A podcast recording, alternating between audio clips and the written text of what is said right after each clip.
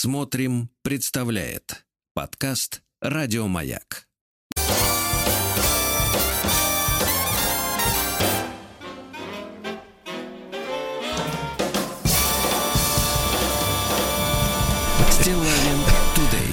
Доброе утро, товарищи дорогие. Здравствуйте, Владик. Доброе, доброе утро. Присыпало вам, э, так Э, сказать? хвост, да, присыпало. Здравствуйте. Сегодня у нас вторник, товарищи, да. Ну, все как обычно по-стариковски. Втягиваемся.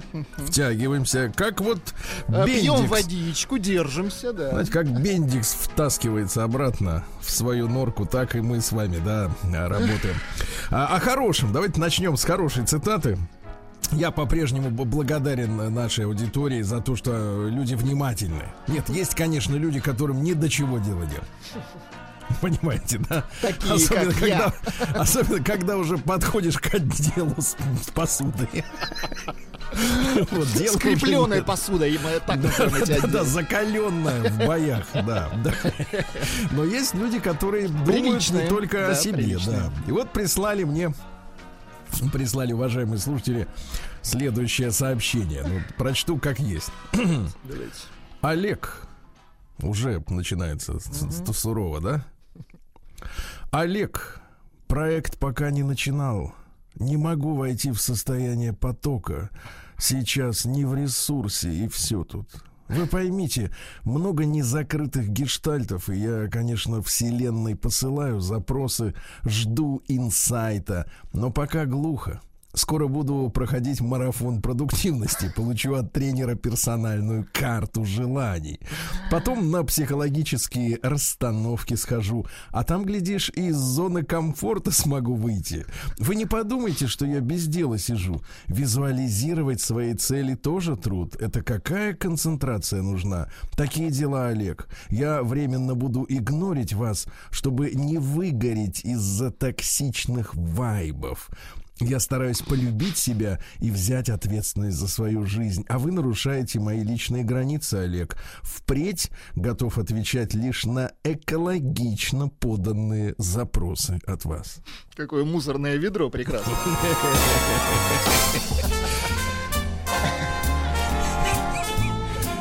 Ведрище.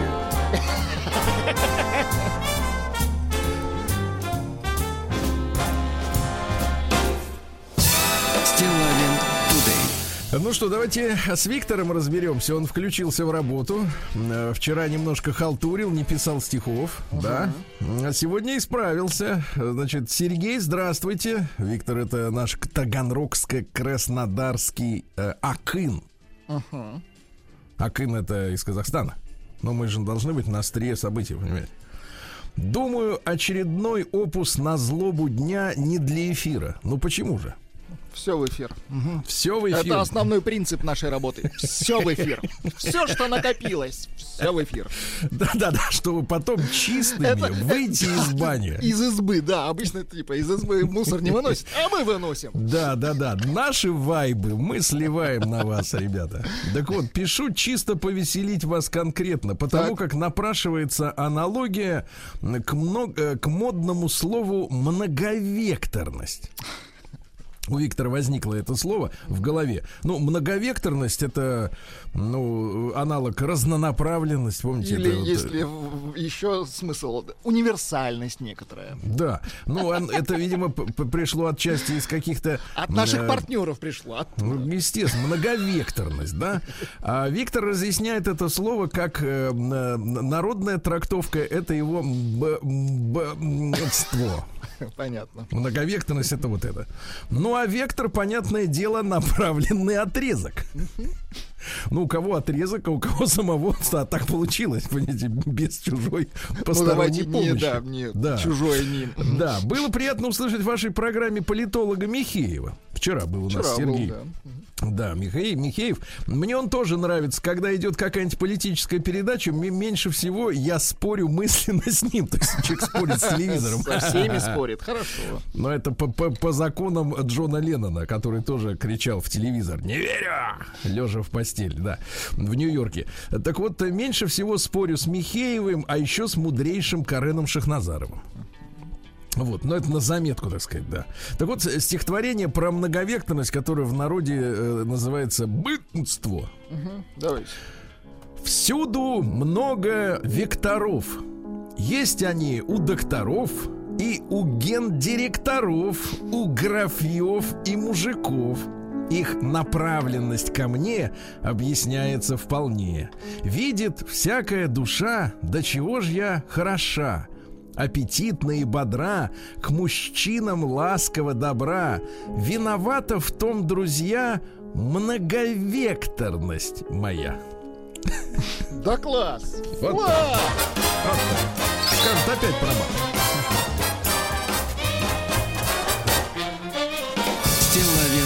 Тудей. Так, ну и хочу вам, друзья мои, э, подарить несколько минут, э, как это сейчас называется-то? Счастье. Это само собой. Многовекторного счастья. Счастье начинается в 7 утра по Москве, это понятно. Но а, э, вот э, вчера я заметил очень большой интерес аудитории к, э, к девушке с волосками уложенными. Да-да-да. Мгм. Э, Когда, значит, вот э, м, девица достаточно юная еще, хотя грим подошел бы и пенсионерам, вот, в принципе, не испортил бы их, да. Не смогли спить до дна этот Да, аудиофайл. как там говорится-то, сыр маслом не испортишь или кого, кашу? Маслом вообще ничего не испортить. Правильно. Так вот, э, и вы знаете, друзья мои, э, э, девушка на протяжении там нескольких э, минут дает советы другим женщинам и девушкам, как найти мужика. Э, Ее речь, мы вчера в этом убедились, она начинается со слов, э, значит, что очень хочется богатого мужчину, чтобы дарил подарки, чтобы отдыхать возил, э, ну и так далее, чтобы богатого, чтобы Ну, были с- деньги. Сама щедрота, давайте так Да, назвать. вот нужен вот источник вот как бы благополучия финансового очень женщинам. Без него как-то сегодня женщине не живется. Я напомню, что этот э, супер ролик э, я выложил в канун Нового года у себя в телеграм-канале Стилавин Тудей, да. Вот я честно... э, в Минуточку, виде, в минуточку. виде поздравления вы Да, выложили, в да, виде, такого виде не то, что- предновогоднего. в виде предупреждения перед Новым годом э, всем тем мужчинам состоятельным, да, которые могут оказаться добычей, да. И вы знаете, я э, честно могу сказать, я этот ролик целиком не слушал, я, я не мог себе позволить отравить себе новогодние праздники. Ну, прям как чувствовал, что в Казахстане рв- рванет, то есть нервы надо было э, сохранять, э, сказать, в порядке, но э, кусочками такими небольшими, точечными, да, вот хочу вас Глотками. с этой, с этой романтической Екатериной, ее Екатерина зовут, да? девушку. А, Вот у нее и губки, и, и- и бровки, и, и- и волосики, и э, леопардовая боди. Мне кажется, все-таки даже, что это даже не водолазка, или, как вы говорите, Владик, бадлон, а скорее боди, которая, знаете, там вот в штанах застегивается. Ага. То есть Да, вы да, начинаете так фантазировать. Ну, не то, что фантазия, Как потому что там оно так дальше? всегда Как обычно там дальше натянуто. дело пойдет? Нет, на- натянуто так, что такое ощущение, что вот я раньше думал, а как они так вот ходят, вот мужские, я же видел мужские водолазки, да, они же так не натягиваются, да, как ты не старайся, да, такое ощущение, что снизу грузило подвесили, понимаете, да, М, к этой. А они, у них там застегивается оно. Вы, вы к тому, что мужчинам пора такие же с. А я не сомневаюсь, что такие есть. Не Но не в нашей стране. Вот так. да, да, да. У нас нам на страже Конституция таких вот э, всяких аксессуаров. Так вот, друзья мои, Так. э, значит, э, фрагмент посвящен технологии знакомства с перспективным самцом. Я думаю, что минутку мы с вами где-то послушаем. Вам, Осилим, где- да? вам будет обязательно интересно, да. Итак, значит, конкретный совет, где и как заарканить кабеля. Давайте, послушайте. Что-нибудь такое, девочки. Ну, а, поработайте со своей там фантазией, может, какую-то покруче будет идея, можно сделать так. Только не нужно мне сейчас там говорить, вот ты бы сама так делала, да, реально мы так с подругой делаем. А, сейчас немножечко тоже отойду вот от этого, от продуктового, расскажу, как мы знакомились с моей подругой, с мужчинами. Мы катались на машине, я была за рулем, рядом моя подруга. Мы просто на дороге видели а, мужчин на дорогих тачках, просто подъезжали. Например, я подъезжаю а, и просила его открыть окно. И, наверное, вы все видели этот прикол в ТикТоке, типа, где девушка просила открыть окно и говорила, еще раз так посмотришь на меня, завтра проснемся в одной кровати. Либо там еще раз так посмотришь на меня, завтра наши зубные щетки будут стоять в одном стакане. Ясно? В одном стакане. Да, итак, парни, кодовые слова, еще раз повторяю. Еще раз так посмотришь на меня, завтра наши зубные щетки будут болтаться в одном стакане. Ужасно. А с вами так знаком... А, у вас машина нет. И слава богу, я считаю. Как в стакане.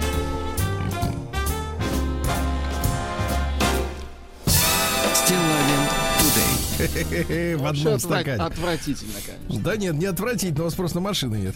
А, вам Вот. нравится, понимаю. Не, ну ты, ты же можешь закрыть форточку. В любой момент. Да, Да, или, это или ты выбросить ее щетку из стакана. Ну, А? это мысленно, мысленно, да. Значит, э, ты просто должен ответить себе на вопрос. Хочешь ли ты, чтобы его, э, ее щетка болталась в твоем стакане? Понимаете, да? Такая, это такая болтанка. Давайте о хорошем, Владик, о хорошем давайте, Давайте, теперь. Демо- давайте демократический. А, тоже прислали слушатели. Друзья мои, спасибо вам огромное за внимательность к чужим публикациям. Э, Публикация обнаружена на э, ну, бездонных, э, ну, потому что там нет днище пробито давно-давно, и его нет. Мне кажется, что это такой коллайдер некий круговой, с- понимаете, да, по которому вот как бы болтается задом вперед люди. Извините, Вот. Николай прислал еще Да. одну версию. Завтра наши зубные протезы будут болтаться в одном стакане. Нет, нет, это послезавтра. Это через несколько лет. Согласен. Да. Так, извините, Да. перебил. Еще раз так посмотришь на меня, будем лежать вместе на кладбище. Ну, примерно так, да-да-да. Это совсем жестко, да. Так вот, а, э, значит, э, анонимно, естественно, женщина пишет. Это очень романтичное сообщение, Владик. Давайте.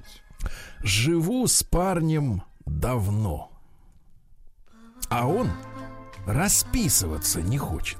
А, Подлец. Говорит, Мы же любим друг друга и уже живем вместе. Мы и так семья. и с такой хитрой ухмылкой любит спрашивать, Зачем тебе штамп в паспорте? Как зачем? Что это за любовь у него такая? Если любит, должен расписаться со мной. Или он не мужик? Должен взять на себя ответственность, создать семью. Я уже устала ему объяснять. И вообще, я в его квартире чувствую себя неуютно. Даже наорать лишний раз не могу. Боюсь, что может выгнать. Только хотела проколоть през- Проколоть, так. и залететь. Так. Ну вот, То чтобы есть он, приз- поставить капкан такой. Чтобы он, нет, наоборот, пробить дорогу к светлому завтра Э, иглой. Да, значит, э, только хотела, чтобы он признал отцовство. Тогда я бы тоже владела квартирой. Если бы не зарабатывал или рыпанулся, ну, есть рыпнуться, а здесь Если рыпануться. рыпанулся. Давай так, рыпанутый. Проверочное слово рыпан. Не путать с островами Пасхи Рапануи. Это другое, да. И не путать с Если бы- рапанами, которые добывают. С рапанами и баранами, точно. Как в Сочи. Если бы не зарабатывал или рыпанулся, забрала бы ребенка через суд и могу спокойно жить, как опекун в квартире. Но когда убиралась, нашла документы. Оказывается, он переписал квартиру на родителей. Девочки, как быть? Я не чувствую себя главной в доме. Козел хитрый попался. Не козел, а баран. Браво! Прием корреспонденции круглосуточно. Адрес стилавинсобакабк.ру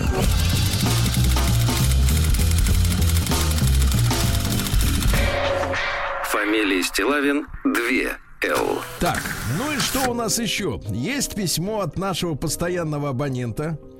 Николай из провинции нам пишет. Давайте познакомимся с сочинением «Оно о жизни». Давайте. Да? Потому что, вот знаете, женщины, они часто пишут об- о каких-то частых, частных случаях, да, а мужчины любят обобщать. Систематизировать, это по-другому называется. Здравствуйте, Сергей Валерьевич и его др. Др. Не дыр, а др. А Это др, другое. Слышим. Др это вот раз в году. Да. Очень э, нравится ваше шоу на маяке. Недавно я переехал в Москву. Не буду описывать причины и плюсы с минусами, сразу перейдем к делу. В Москве, конечно, все по-другому. Все так идеально на первый взгляд, все так удобно, особенно метро. Очень клевое средство для передвижения. У меня вообще много перевернулось в сознании, когда я переехал в Москву. Сравнивайте с собой, Владик. А, Столько озарений в понимании несовершенства общественной дилеммы. Общественного транспорта, понимаю. Лучше ходить пешком, конечно. Вы видели когда-нибудь совершенную дилемму? Совершенную их не бывает. Да, но то у него бывает у Коли. Настолько открылось и столько сразу было понято. Возможно, это все от чтения книг. Книги помогают расставить все на свои места в сознании, я бы сказал, и в подсознании тоже.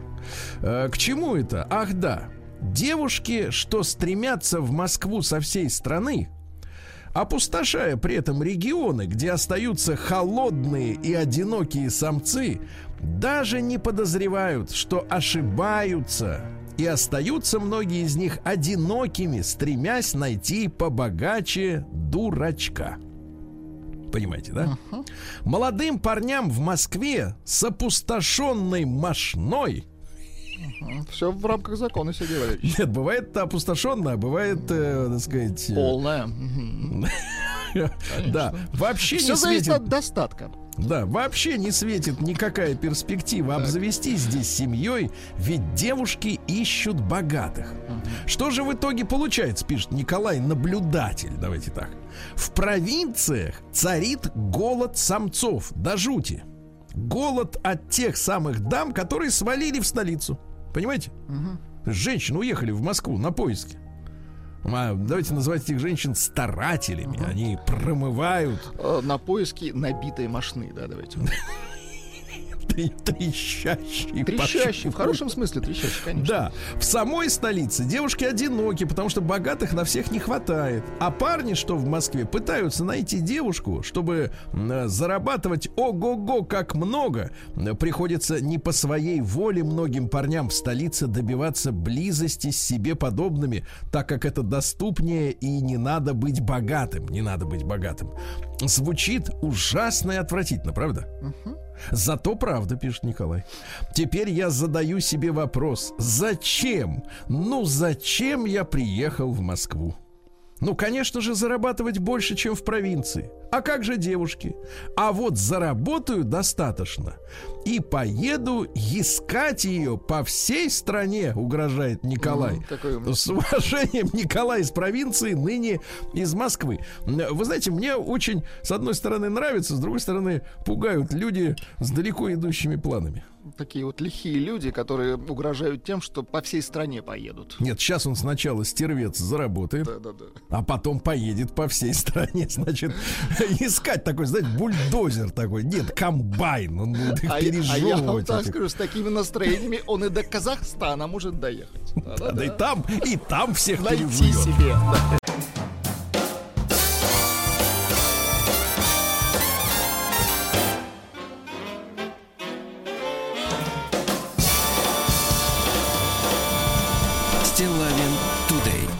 А Что же, дорогие товарищи, как работается? Напишите нам, правильно, владик? Вот. Или кому-нибудь напишите. Ну Есть просто люди, хоть которые- что-нибудь напишите. Напишите, да, надо пальцем.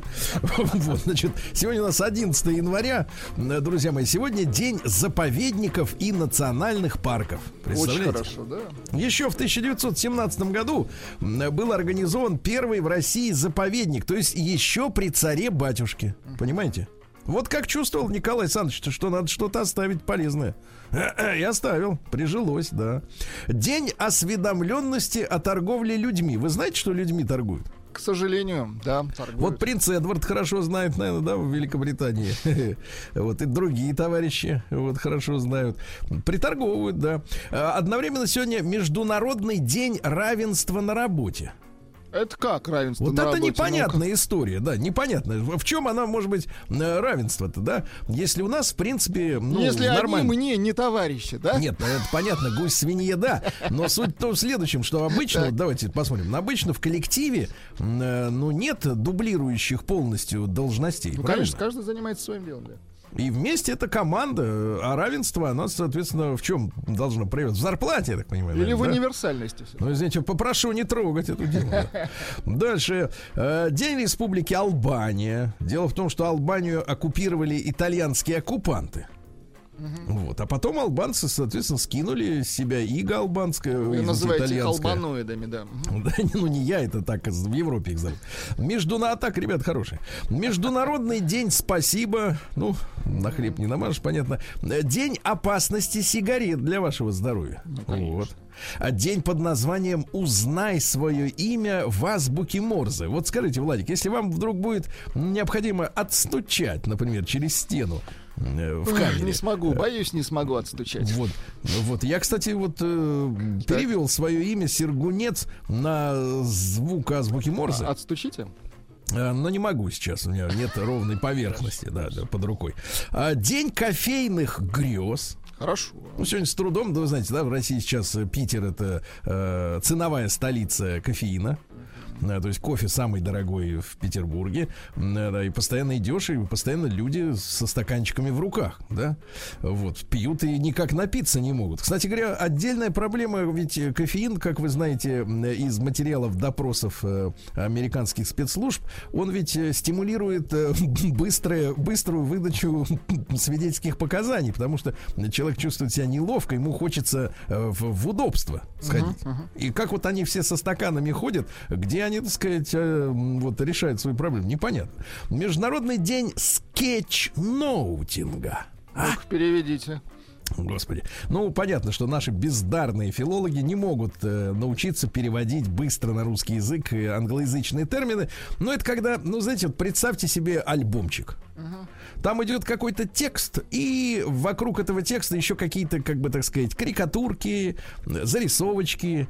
То есть такой вот э, конгломерат изображений и текста одновременно. понятно. Ну, вот как Александр Сергеевич Пушкин, помнишь, на полях вот э, рисовал там э, головки женские, свою иногда бывает нарисует. Вот наш первый sketchnoter, понимаете, да? Был Саша. Э, Сегодня день немецких яблок. Э, Так. Des Deutschen Apfels. Это по-немецки. Вы знаете, среднестатистический немец съедает 20 килограмм яблок в год. Э, И вообще в Германии 4000 сортов яблок. Вы представляете? Круто. Там есть э, даже апфельшнапс. Это, ну, это уже другое. Э, День поэзии на работе. Это не наш праздник. День прыгания по лужам и обрызгивания друзей. Явно чужая история. Где тут в январе возьмешь лужу, да, приличную. Э, День тайного приятеля. Тайный А? приятель. Тайный М. приятель, да. День девочки обнимают мальчиков. Хороший Это праздник. хорошо. Ну и пару, так сказать, осталось. Во-первых, сегодня день коктейля горячий Тодди. А, рецептуру, позвольте вам Давайте. оглашу. А, виски 100 миллилитров. Дальше. Вода, А дальше кипяток. не надо, Сергей Валерьевич. Было, было, было, было. Да, действительно. Самое вкусное вы уже, да, озвучили. Я вот, я вот смотрю, вот в российской истории вот не было никакой культуры коктейлей, да? Вот зачем переводить добро? Вот это вот культура бодяжения, да, вот культура как бы изгадить хорошую вещь, э, набив какими-то отходами, да. Но вот это вот не наша история совершенно. Ну что же, а в этот день, в 1559-м, первая э, английская лотерея состоялась. А Англичане были в этом не первопроходцы, но вот в Англии в этот день э, в здании собора Святого Павла. А зачем? Дело в том, что э, за год до этого на престол взошла Елизавета I, и не было у нее бабла. Бывает такое. Ей даже говорили, «Э, Елизавета, как говорится, Ивановна, Марковна. вы бы подыскали бы себе мужика нормального, ну, как бы из других монархов европейских, да, и он бы решил ваши материальные проблемы. Дело в том, что Елизавета, ее портрет же даже посылали, помните, Ивану Грозному. Вот, а тот с ней не захотел, так сказать, связываться, да и она вроде как, так сказать, не очень захотела. Э, И поэтому э, финансовые проблемы казны она решила при помощи лотереи понимаете, да? А, Было продано 40 тысяч лотерейных билетов.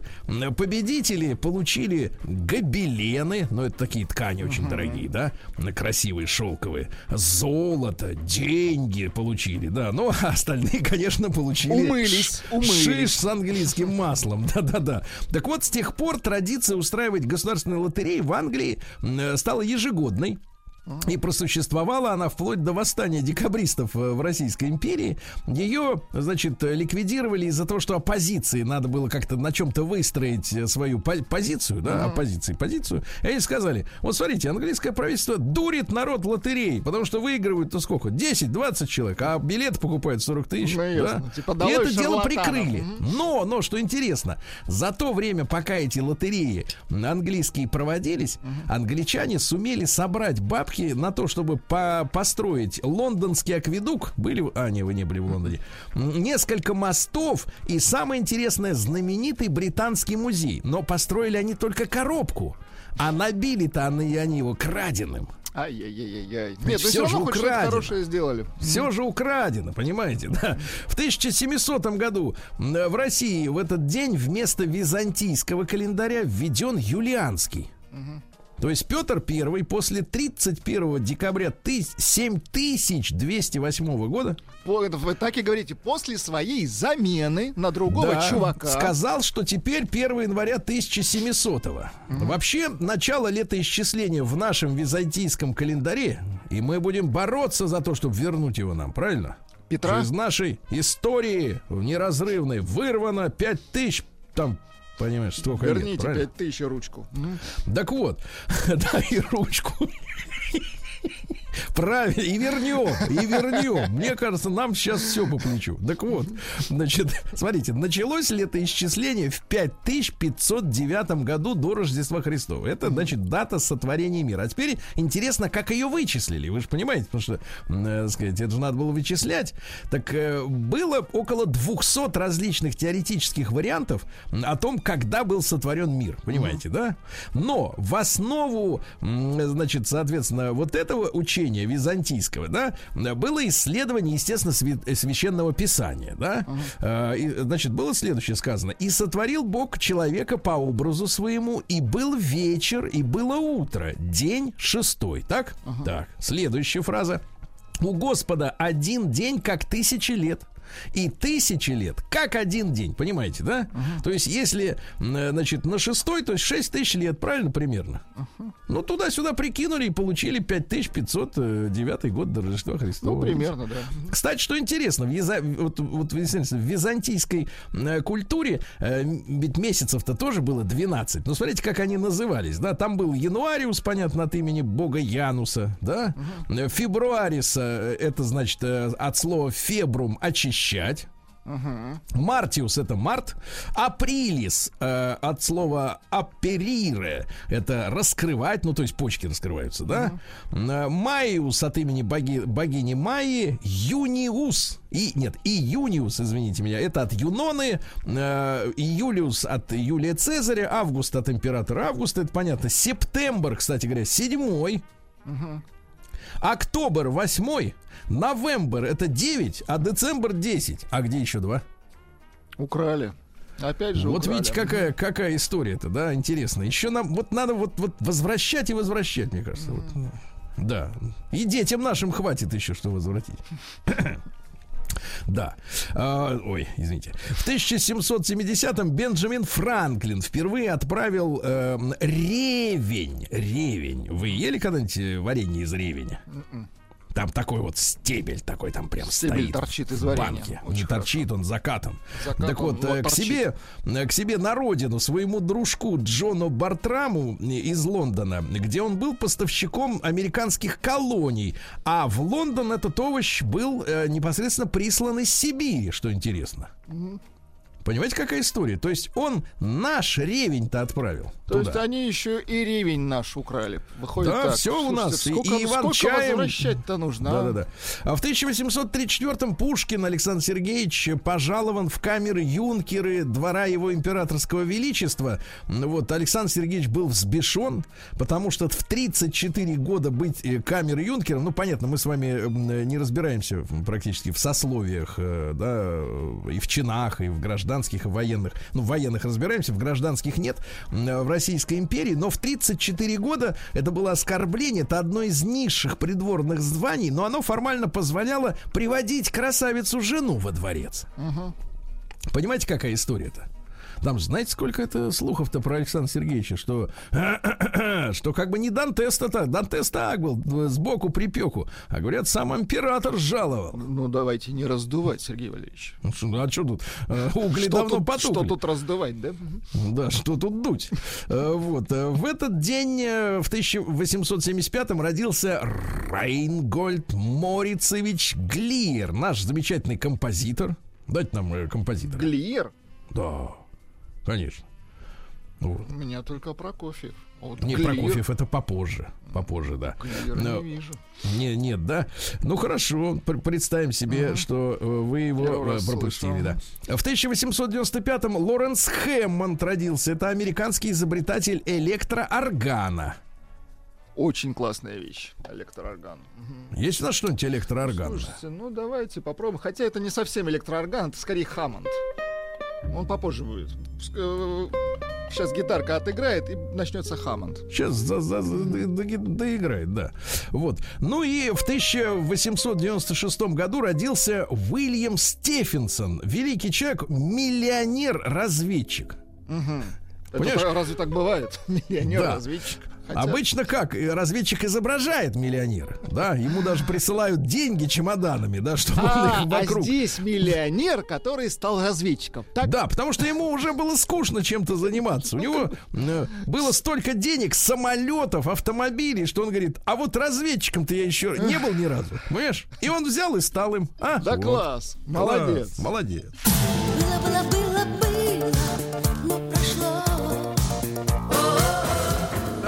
примерно так. Эм, Друзья мои, в этот день, в 1908 году, родился Дмитрий Иванович Блохинцев. Это наш э, физик-теоретик, э, герой социалистического труда. Э, Он руководил и создал физико-энергетический институт, был первым его директором, возглавлял Объединенный институт ядерных исследований в Дубне, понимаете? А в детстве, как и Сергей Павлович Королев, значит, увлекался самолеты и ракетостроением, понимаете? Умница. Значит, вот это вот ве- великое поколение, да, наших соотечественников, да, вел переписку с Циолковским, кстати говоря, понимаете? Вот так вот. В 1915 году Пэдди Мейн родился британский лейтенант-полковник. У них и так бывает, представляете? Как бы универсал, да, такой? Я, говорит, не лейтенант и не полковник, а лейтенант.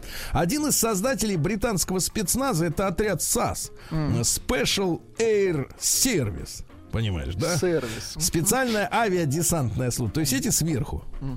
Вот, эти, это сверху, да. САС называется. Если видишь три буквы САС, то всё. Беги.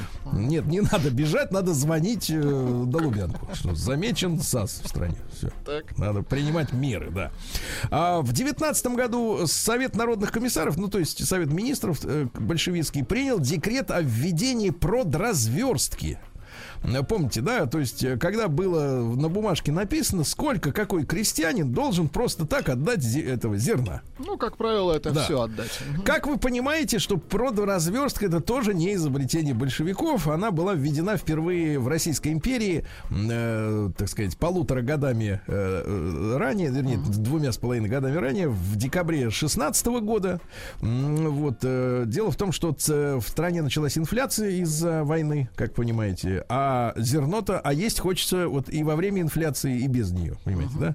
Э, Почему такое название разверстка? А, значит, э, заключался этот принцип в обязательной сдаче производителями государства установленной, то есть, как тогда говорили, говорили разверстанной нормы Понятно. продукта. Ну, верстать это полиграфический термин, да, когда вот располагается на, м, странице материалы, фотографии, заголовок, все четко, да, чтобы было.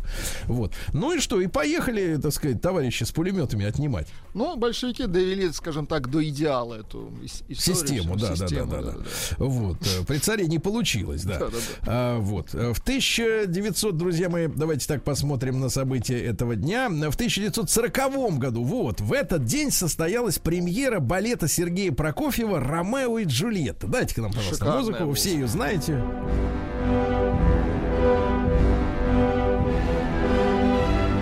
Это танец рыцарей.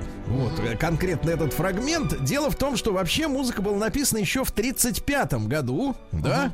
Но в начале 1936 года Шостаковича осудили в газете «Правды» э, в материалах под названием «Сумбур вместо музыки и балетная фальшь». Почему Шостакович? Это же Прокофьев. Нет, а Шостаковича осудили. А, он, понятно. А все остальные, соответственно, композиторы затихли, потому что думают, елки Лучше сейчас не, и нас не, не суваться. Да, лучше мы придержим, пока тут эта кампания закончится. Э, Вот. э, Впервые поставили, кстати говоря, э, в декабре 38 года за границей в Брно, в городе, да. А вот в этот день, в 40 году, в Ленинграде наконец-то поставили. И, кстати, Прокофьеву дали сталинскую премию за него. Не, Дайте ну вот тут еще музыка шикарная. Да. В сорок пятом году Георгий Георгиевич Тараторкин, замечательный актер театра и кино, нету на его с нами, но помним, да.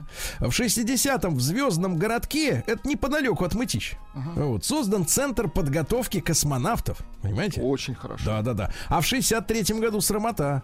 В Лос-Анджелесе открылась первая дискотека, которая называлась Виски А Go. Понимаете, да? Ай-яй-яй-яй-яй. Вообще они планировали, что там будут крутиться только записи, но что интересно, это была стартовая площадка для Дорс и для Элиса Купера, для Ван Халена, для Мотли Крю, да?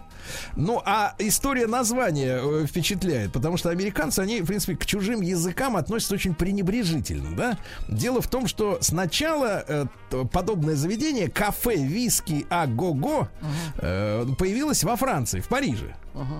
А э, э, агого, э, это по- по-французски в изобилии, в избытке, понимаете? Много виски фактически. Виски рекой, условно говоря. Ого-го, давайте так. Но поскольку американцы не могут переводить, вот, а виски было написано по-английски, они думали, что это go-go. Ну, понятно. Вот. И, кстати, что касается танца go-go, это же вот женщины в этих в клетках там, ты знаете, да, их туда засовывают. Ну вот они там кочевряжутся. Они там томятся. Вот, полуголые, да. Что самое интересное, вы-то сейчас, может быть, уверены, что эти танцы были всегда, но в реальности их э, популяризовала Мадонна. Да Потому что? что она первой в 80-е годы начала снимать танцоров го-го в своих видеоклипах, и уже благодаря Мадонне вот в 90-е м, эта зараза расползлась, конечно, по всему Ну, миру. отвратительно. Да, да, да. вы не пробовали себя как Конечно, пробовал. Не ну, получилось. И не раз, да. А, друзья мои, в 71 году родилась Мэри Джей Блайдж. Ну, замечательная соул-певица, да. Ну, к сожалению, Ваша не так ровесница. активно, Да. как хотелось А бы. сегодня, товарищи, мы будем отмечать, давайте как скажем-то, вещи своими именами назовем. 50-летие Андрея Николаевича Малахова. 50-летие, я уточняю. Ну, то есть с этим поздравляют, да? Да, конечно, это, это можно, это не 40. А, также с 50-летием э, Константина Юрьевича Хабенского. Поздравляем. То есть они оба как бы вот в один день, но в разных местах. Ну, разные истории получились, да? Истории совсем разные. Один. А, оп, а- а другой. праздник-то Ого. крепкий. Да, да, да. Вот. Ну что же, в 79 году ваш кумир родился Сергей Су- Сережа Суровенко, участник Это группы кто? Отпетые мошенники. Работал под псевдонимом Амуралов. Ну, Аморалов, он и есть Аморалов. Да, он да, в да. че- в честь, да, оленя. Да, в 81 году Том Миан родился. Это английский рок-музыкант из группы Касабиан. Знаете такую группу? Да. Ну и в 2004 году сумасшедший инцидент произошел под названием «Адский поезд» э, под, Питер, под Питером, под Ленинградом э, на перегоне Волховстрой-Тихвин. Это на Октябрьской железной дороге, когда машинист, э, значит, машинист, явившийся на рабочее место в разодетый во все белое, Так. Выгнал из кабины помощника и, минуя все красные сигналы светофора, которые он называл глазами дьявола, гнал вперед, пока на железной дороге в этом месте не отключили электричество. Так он еще 8 километров проехал, у него состав был 62 года. Ну, просто сошел с ума, да? Сошел, сошел с ума. Говорят, сейчас таксует. Говорят так сейчас же, да? так, но я не очень понимаю, а как у мужчины могут быть водительские удостоверения, если он в 2004 году сошел с ума и не хотел останавливать паровоз? Вот, вот это я честно не понимаю.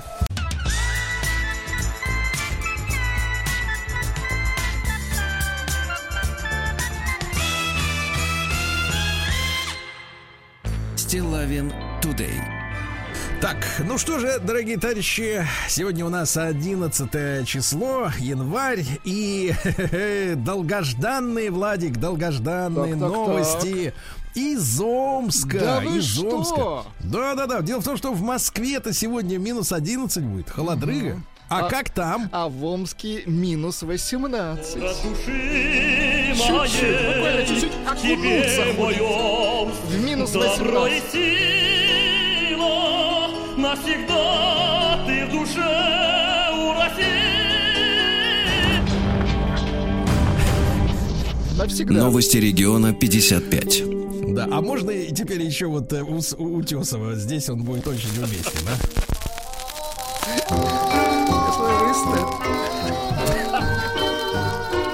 Чтобы песней своей помогать вам в работе, дорогие мои. Амичи. Прекрасно, да. Итак, меню для омских дошкольников разрабатывают на 10 дней вперед. Очень хорошо, да. Что и будут есть дошкольники? Молоко и кисломолочные продукты, творог, творожные изделия, сметана, сыр твердый. Еще не все зубы выросли, а уже, видишь, твердый сыр хомячит. Яйца куриные столовые, колбасные изделия, бобовые, какао-порошок, кофейный напиток. А зачем детям, дошкольникам кофейный напиток? Нравится им кофейный напиток. Вот кофеманы, а? А Мич провел новогодние каникулы с мужчиной и сильно пожалел об этом. А? Ай-яй-яй. Да-да-да, 56-летний мужчина заявил, что на его карте нет денег. Карте. Потому что пропали они после того, как провел Новый год с мужчиной. А В первый рабочий день э, в Омске вчера принялись активно очищать город от снега. Ну хорошо, хоть была такая передышка 10 дней, да? От трудов-то непосильных. А Мич заплатил за билеты в несуществующий кинотеатр 100 тысяч рублей. Да ладно. Да, бывает и так. Вот не ходи в интернет, Владик, с женщиной Сто- знакомиться. 100 тысяч. Да, мужчина билеты? познакомился с девицей в интернете. Она предложила ему сходить в кино. Скинула ему адрес сайта, ну, где надо там купить билеты. Вот здесь бери, она сказала. Он туда ввел все данные своей карты, минус 110 штук с карты. Умница. Мгм. Вот именно. Очень хотел с женщиной в кинотеатр. В рестораны надо ходить, а не в кино с женщиной. Вот там. Там предоплата не нужна. А Мич похитил чужую карту и не смог с этим жить, вы представляете? Честный типа. Да, чтобы начать Новый год с чистого листа, похититель сознался, он сам позвонил в полицию и говорю, так не могу больше жить. Прекрасно. Стыдно. Что случилось? Эпидемия стыда. А мечи считают жителей своего города добрыми и отзывчивыми. Хорошо. Очень хорошо. 15% считают их трудолюбивыми, коммуникабельными. Еще столько же говорят, что у мечей хорошее чувство юмора. Ну, это мы чувствуем. Да. А суд э, выпустил на свободу Амича, который швырял своих детишек опол. Жесть. Опол, да, да, да. Вот в Омской области с начала года родилось уже более с 400 детей. Отлично. Каждый день амички рожают более чем по 40 И детей. будут рожать. Хорошо. Причем мальчиков традиционно больше, чем девочек, ясно? Ага, вот так вот. На юный житель Омской области угнал автомобиль и поехал в кафе выпивать. И был таков. Хорошо. Да, неплохо. М, Да. Руководитель Омска, товарищ Бурков, заявил, что метро в Москве точно не будет. Его заменит трамвай. Не понял, в какой Москве? А, в Омске, извините. В какой Москве? Ой, дипломный язык. В Москве точно не будет метро, да? Омского метро, да-да-да. А Мич устроил ДТП на чужом автомобиле и пошел в гости. Подлец. Да, ну потому что надо было чем-то заняться, ну не ждать же полицейских, правда? Вот. Ну и, наконец, лже-полицейские вымогали у омского студента деньги за незаконные переводы. Они убедили парня, что тот занимается незаконной деятельностью, и за это заставили его раскошелиться. Ясно? Вот так. Тебе мое Еще чуть-чуть. добро и сила навсегда ты в душе у России. Мне кажется, сейчас а, вокалист взлетит. Нет, он оттуда поет. Стилавин Тудей. Да, ну давайте о хорошем, что ли, и, не очень. Проходной балл ЕГЭ для поступления в ВУЗ на бюджетные места э, снизился впервые за 10 лет в, минувшем году. Было раньше 70,8 баллов. Вы так говорите, как будто это курс доллара. Впервые снизился. Давайте приравняем проходной балл к курсу доллара. А? Да, а стал 70,3. На полбалла. Но это хорошо или плохо? На пол. Но вас-то не касается. Как и вас. Так что не волнуйтесь. Хорошо. В Минске задержали двух авторов оскорблений в адрес белорусских миротворцев от ДКБ. Два, значит, неработающих гражданина 30 и 32 лет, значит, э, оскорбляли, э, так сказать, унижали достоинство и так далее. Э, Отвратительно. вот, тут история такая. Вот, э, Но вас, Сергей Валерьевич, это не касается. нет, нет, это меня не касается, да, но можем сделать ставку. Вот Так. мне просто интересно, вот что раньше переведется? Э, Какого типа, какого типа люди? Так. Значит, те, которые э, мошенникам разглашают данные своей банковской карты, когда они им звонят по телефону, Эти да? Никогда не переведутся. Либо те, которые думают, что они могут писать в интернете что угодно, и их не прищучат. Вот я, давайте вот тотализатор. Вот кто из них раньше переведется? Вот, да, из этих. Дальше. Спартак пригласил на работу из Португалии нутрициониста. Я, Ничего честно говоря, э, видел два момента, как, в общем-то, питаются наши спортсмены. Во-первых, это кристалл. Очень хорошо, да-да-да. Кристалл. Шипучка. И второе, в поезде вот мужчина ел доширак. Два края, да? Я несколько раз реки. был, я несколько раз был в Португалии, там вообще портвейн. То есть они переходят на, как-то до крепленой, что ли? Не понимаю. Или там, а там еще, знаете, что, еще рыба там в Португалии. То есть у них культ рыбы. Понимаете, в чем дело? Для наших футболистов, когда они уже в поле, в поле, я так называю, им, с собой можно взять. покрепче. Нет, с собой можно взять кузовок, тогда перекусить. Чтобы как-то хоть как-то. Дальше лыжники сборной Швеции и Норвегии подозреваются в жульничестве со смазками. Представляешь, смазочки запрещенные. Видимо, не на водной основе. Вот. Использовали лыжные смазки со фтором. Фтор это, знаешь, зубные пасты в рот вот э, обычно. Тор Ну, обычно там в рот, понятно. Ну, чтобы зубы укреплялись. Чтобы зубы паста. стояли чистоколом. Смазка со втором. Не знаю, куда, что они будут делать с этой смазкой. Да. А ракетный комплекс «Ответ» принят на вооружение нашей э, корабельной артиллерии. Очень хорошо. Да, да, Очень. да. Это, значит, противолодочный ракетный комплекс на основе ракет э, 9.1 «Калибр». Так, это крылатая ракета, которая выстреливает с корабля, ныряет, находит подлодку противника и шлет им нам С корабля на бал выстреливает. Да, да, Да, с корабля на бал, и бал продолжается уже среди Уже с другими. Да. Э, Эксперт рассказал, как мошенники обманывают россиян в новогодние праздники. Они, твари, рассылали в мессенджерах и соцсетях поздравления с, Поздравления. вне- с вредоносными ссылками. А теперь те, которые их открывали, у них э, уже, так сказать, может и денег нет на счетах. Вот уродцы. Да. А на Урале, в Екатеринбурге, семья у- уехала отдыхать в Сочи вместе с собакой. Пока их не было, прорвало канализацию, все затопило. Едкий запах просочилась под ламинат. Вы не представляете, ужас. А женщина говорит, что будет судиться с управляющей компанией, но пока не знает, где жить, потому что в доме находиться невозможно. Вы понимаете? Дальше. А, рыбаки во Владимирской области порвали, в буквальном смысле, ладу Нива, когда пытались вытащить ее из реки. Ничего себе. Слышь, какие злобные люди. Представ- Разорвали автомобиль. какая некрепкая лада. Нет, вот этот вывод не должен приходить. Это зверские рыбаки. Стало известно, сколько денег россиян оставили в автосервисах в ушедшем году. Представляешь, на первом месте автомойка. 142 миллиарда рублей. Я смотрю, тут плодятся Вот как кто грибы. нас ошкуривает. Мойка. Мойка ошкуривает наш грязь. Вот в чем проблема. То есть это, мне кажется, сговор. То есть одни делают так, чтобы было грязно, а те, соответственно, моют То и на этом наживаются. Мойки а? России и Тишковец, они работают вдвоем. Мне кажется, это спайка, четкая бизнес-схема, да. Вот дальше. Педиатры объяснили, что уроки в школе должны начинаться не ранее 10 часов утра. Правильно. Так, Дайте лучше вообще. Детям. Да. А, случайно сданный в комиссионный магазин кот Монте-Карло, это имя кота, воссоединился с хозяевами. Дело в том, что семья переезжала, и у них принято старую мебель сдавать в комиссионку. Сдали кресло, а в нем сидел Монте-Карло. С котом. Ну, Да. понятно. Наши новости на ту же тему. Кот по кличке Чмоня покорил россиян в соцсетях. Что за имена? Ну, Ну, он хороший, у него ломаные уши, я видел фотографии. Да, в Минобороне Британии рассказали, чего же боится Россия. Ну-ка. Россия боится не НАТО, а ценностей Альянса НАТО. Ну, я так понимаю, гомосексуальных Это ценностей. они себя успокаивают так хорошо. Мгм. Нет, ну вот эти ценности. Ну понятно, их ценности. Биологи нашли у самок дельфинов... Что нашли? Его нашли. А, Нет, не алмазы.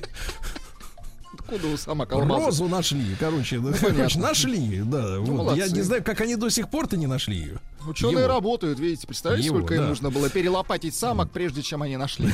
Да-да-да, сколько представлений они посмотрели зря. Вот, да. Губернатора Подмосковья, м, э, сказать, Андрея Воробьева возмутило отсутствие в школьном меню школьников э, пельменей. Ну, кстати, почему их нет, действительно? Да, дано поручение министру образования Московской области Бранштейну рассмотреть возможность включения пельменей. А те ему отвечают, губернатору. Говорят, что отсутствие пельменей в меню школ объясняется требованием Санпина. То есть всегда можно было есть пельмени, а тут вдруг что-то стало нельзя. Это как так? А? Ничего, ничего, Неплохо. Бронштейн разберется. Правильно. Все, все, и правильно. Все жители российских регионов назвали своих земляков добрыми и отзывчивыми, Так. все, кроме москвичей. Вот видите, народ-то такой, так себе, я вам скажу. Так подоехавших много, да.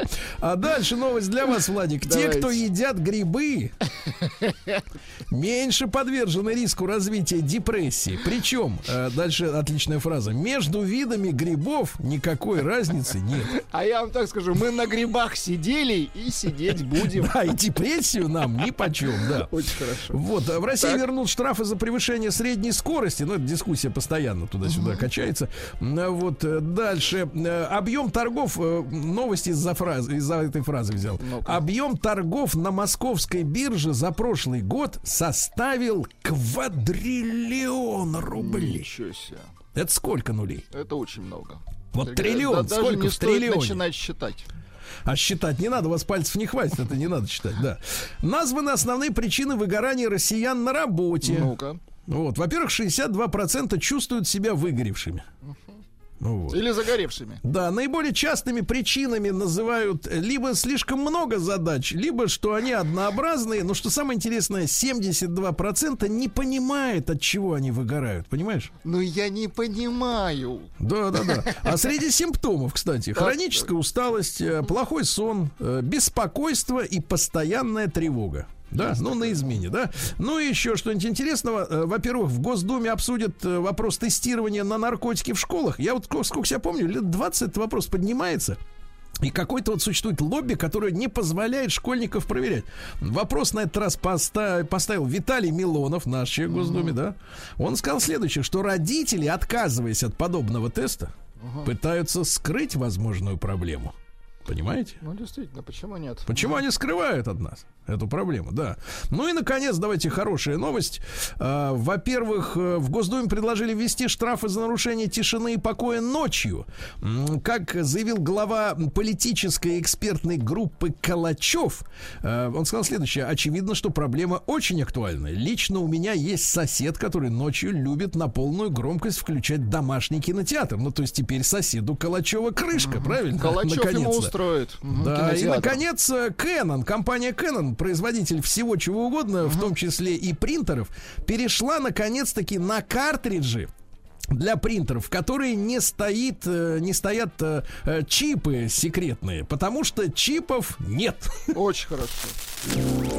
Теперь можно вставлять все, что угодно.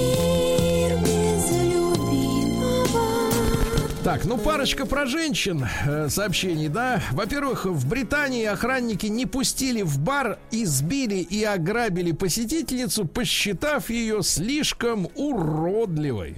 Ужас какой. Ужас, это Британия, да. Художница из Филиппин, рисующая на мертвых тараканчиках, удивила соцсети своими высокохудожественными, э, да, ну такой этот левша, да, филиппинский.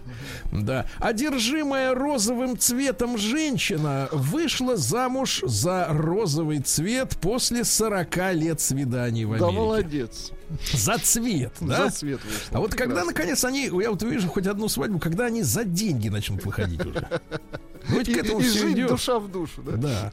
Ну и еще что. И хорошее, давайте закончим. Женщина в Новом Южном Уэльсе в Австралии отбилась от укусившей ее акулы. Так. И снова в тот же день пошла купаться. Во!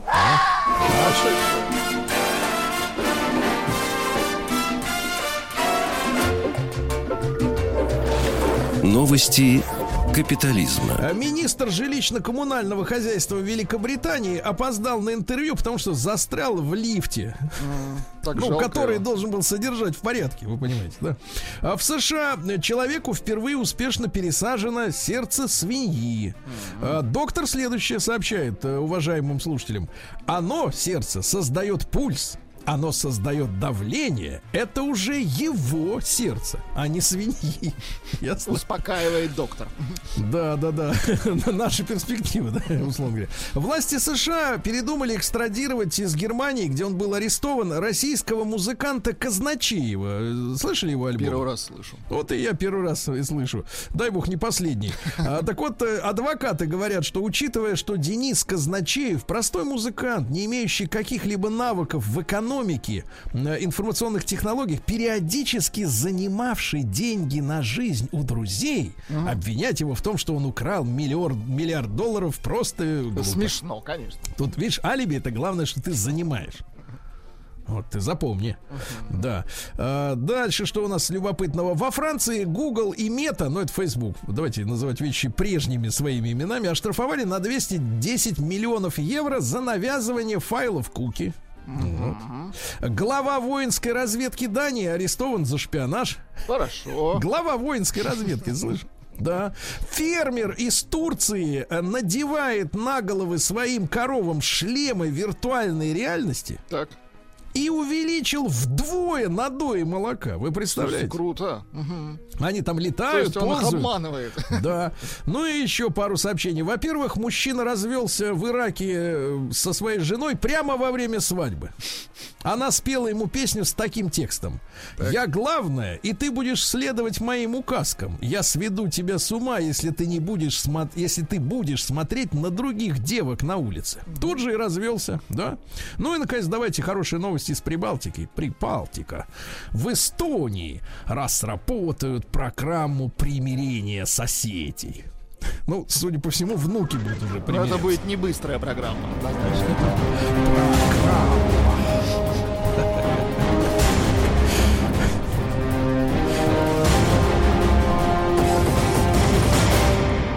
Россия криминальная. Так, ну что у нас тут э, происходит-то? В Москве пассажиры сломали челюсть таксисту. Отвратительно. Да, возник конфликт прям внутри машины сломали. Да, ужас. Машина цела. Кольцо с метеоритом стоимостью миллион рублей похищено в Москве. Кому Прямо из ювелирного салона, кстати, украли. Как-то метеоритом, ошибка, Да, да, да. А дальше что у нас интересного? В Кузбассе учитель обрушилась на подростка матом из-за наушников на уроке. Нет у нас пленочки Есть у такой? нас пленочка, хотите? Давайте. Ну давайте чуть-чуть. Чуть-чуть. Хорошая пленочка. Это надо касаться моего телефона. Да что ты? Ишь ты какой деловой, сюда наушники дал. Наушники сюда дал. Тёма, тебя исключить могут, дурак. Из-за Дурак. Да, ты сейчас виртуальным учителем. Ой, Ты кто вообще такой-то, что на меня радио? Ты кто такой? У нас, кстати, есть э, трек по следам этого. Кто ты такой, чтобы оголять клыки, скалить зубы? Вот, вот, И так да. далее. Ну, прекрасно. Диалог, так сказать, этих самых молодых и уже не молодых, да. Ну и давайте о хорошем скажем. Э, В, значит, Федеральной службе исполнения наказаний объяснили причину пропажи с официального сайта новости о заключенных, которые играли во дворе тюрьмы в хоккей при помощи швабр. Да почему нет? Да, дело в том, что по случаю спортивных соревнований в исправительной колонии номер 7 произошла ошибка в работе со, с, видимо, видимо, клюшки исчезли, появились швабры. Это какой-то компьютерный сбой, наверное, мне кажется.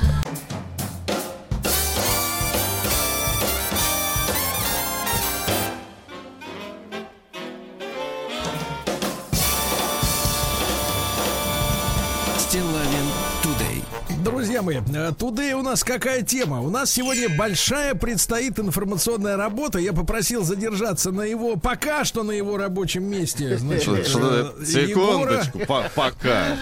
Ерепенится Егор, не хочет Значит, уходить. Значит, будешь сидеть пока? Буду. Да-да-да. Так вот, значит, Егорушка, доброе утро. Доброе, Значит, доброе. э, Ребят, у нас сегодня большой разговор. с, э, Во-первых, мы вам предоставим, естественно, как самым главным участникам дискуссии, значит, э, стороне, как самый главный, да? Я к нашим слушателям обращаюсь, не к вам, Егор. Да. Ну и зря. ну, обязательно я хочу заручиться сегодня консультацией у специалистов, которые находятся ну, соответственно, на э, официальных постах, э, которые позволяют им выносить э, компетентные суждения, да, о проблеме. Дело в том, что вчера у нас в новостях э, проскочила новость э, из Швеции. Это не британский ученый, это уважаемый, э, значит, исследовательский центр, по-моему, в Гетеборге. Они, значит, соответственно, вы, вышли с таким, ну, мягко говоря, необнадеживающим известием о том, что в ближайшее время искусственный интеллект отправит на свалку истории около 30 профессий. Это очень грустная история. Я наблюдаю за комментариями в, э, в тех же соцсетях, в том же моем э, телеграм-канале Стилавин Today. Есть некая такая, знаете, вот расслабленность у народа. И некое, не то чтобы благодушие, но, знаешь, вот основной такой лейтмотив, ну, что, мол, типа, у них там да, но к нам никогда. Ну, Они вот такое. все, каждый думает, вас, да, меня нет. Да, да, так всегда люди думают, что так люди в ДТП попадают, все, кроме меня. Э, Я не знаю, там еще что-то такое. Людям свойственно, а какую-то надвигающуюся угрозу, их, э, в том числе благополучию, отрицать, да? Я вам прочту список, неполный, там всего 30 профессий, а вот неполный список я вам сейчас прочту, а потом Егорушку возьму за жабры. Э, Так вот, смотрите, под удар попали бухгалтеры, ну, с этим мы уже смирились, правильно? Э, Как бы, да, вроде привыкли. Операторы станков в полиграфии, деревообработке, химической, металлургической отраслях, кассиры и продавцы, младший персонал в сельском хозяйстве, ну, тот, кто всаживает семена, значит, вот, э, непосредственно в почву. Уборщики, машинисты, монтеры, младший административный персонал, сварщики. Строители, минуточку, строители, а, водители, лесники и почтальоны. И что самое парадоксальное, друзья мои, исчезнет в ближайшее время профессия фотомодели. Это просто удивительно. Это очень удивительно, да, потому что, в принципе, э, куда податься красивой женщине? Э, Вот, которая пользуется визуальным успехом, да, так сказать, э, на рынке э, этих самых красоты, вот, красоты. Э, Ну, дело в том, что я так понимаю, что с фотомоделью произойдет следующая история. Дело в том, что вот эти все технологии наложения лица на чужую голову, Создание Ну, вы же- аватаров таких 3D. вы же да-да-да. все видели ролик Сбера, где Куравлев молодой пляшет.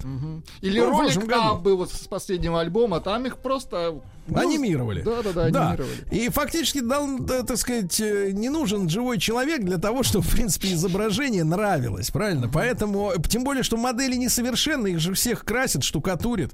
Вот, все эти изображения, они отфотошоплены. Э, Почему бы в этой же программе не делать целиком сразу человека? Значит, друзья мои, тревожно очень известие. Мы сегодня прозондируем эту почву с точки зрения и социального благополучия, потому что, ну, извините меня, массовая безработица это социальный взрыв.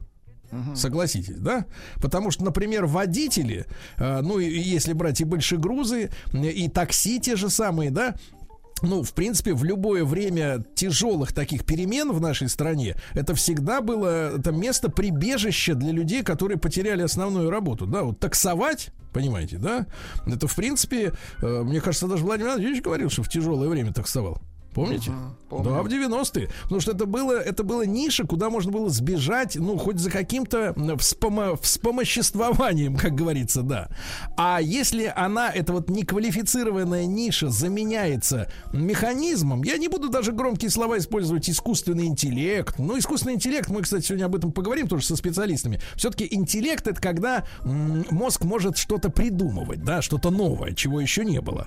А чего нового-то на дороге? Главное не, не, в- не врезаться ни в кого, правильно? И доехать. правила, да, все. И все, и доедешь, Навигатор да? есть. Вот, давайте, ребят, смотрите, короткий опрос мы запускаем через WhatsApp, через Telegram, плюс 7967 103 5533. Давайте цифру 1. Вы уверены, что вы незаменимый специалист? Второе, нет, не уверен. Значит, большой разговор у нас сегодня в этой, в этой части программы будет о вашей уникальности. Мы тоже о себе пару слов, конечно, замолвим, но я вам честно скажу, мне тут недавно один наш друг, мгм, который сейчас мгм, очень много решает, показал мне программу, ребята, Которая говорит вашим голосом. которая говорит, слава богу, пока не моим. Ну, но пока, голосом, пока. Но, но голосом, знаете, очень узнаваемым голосом говорит. И говорит она этим голосом и теми интонациями, значит, которые не отличишь от натуральную. Серьезно, я вам на полном серьезе. Значит, Егорушка. Да, прощайте, Значит, Сергей. Вот, э, давайте, вот вы уникальный у нас специалист, вы честно скажите. Конечно, уникальный. Чем? Я? Ну, кто еще вам так э, весело, бодро и интересно расскажет э, новости Но мы спорта? можем Ну, имитировать ну, вашу ну, бодрость. Вы понимаете, в имитация, чем ну, дело? Имитировать вам будут другие люди и не здесь. Ерепенится. Не Вы хочет про скоморохов, что ли, сейчас? Да. Да, Нет, да. ну, а если, если серьезно, понимаете, если серьезно, вот одно дело это как бы какая-то э, какая-то импровизация, да, условно говоря, как вы сейчас вот демонстрируете, ерничаете. Ну вот. Но в принципе, вот э, смотрите, даже новости, вот ваши, вот тут сегодня хоть была веселая новость из мира биатлона. Смазочка не на то, это с автором у них там появилась, да, какая-то жульническая. Мгм. Мажут лыжи не тем, что надо. Но все остальные-то новости, только цифры меняются. Сыграли 2-5, 3-7, 8-10, всего. Да нет, Значит, это- никак, ничего новизны нету, понимаете? Нет, нет уникальности в подаче этой информации. Понимаете? Секунду. Вот беда что- такая. Какая беда? Почему нет? нет?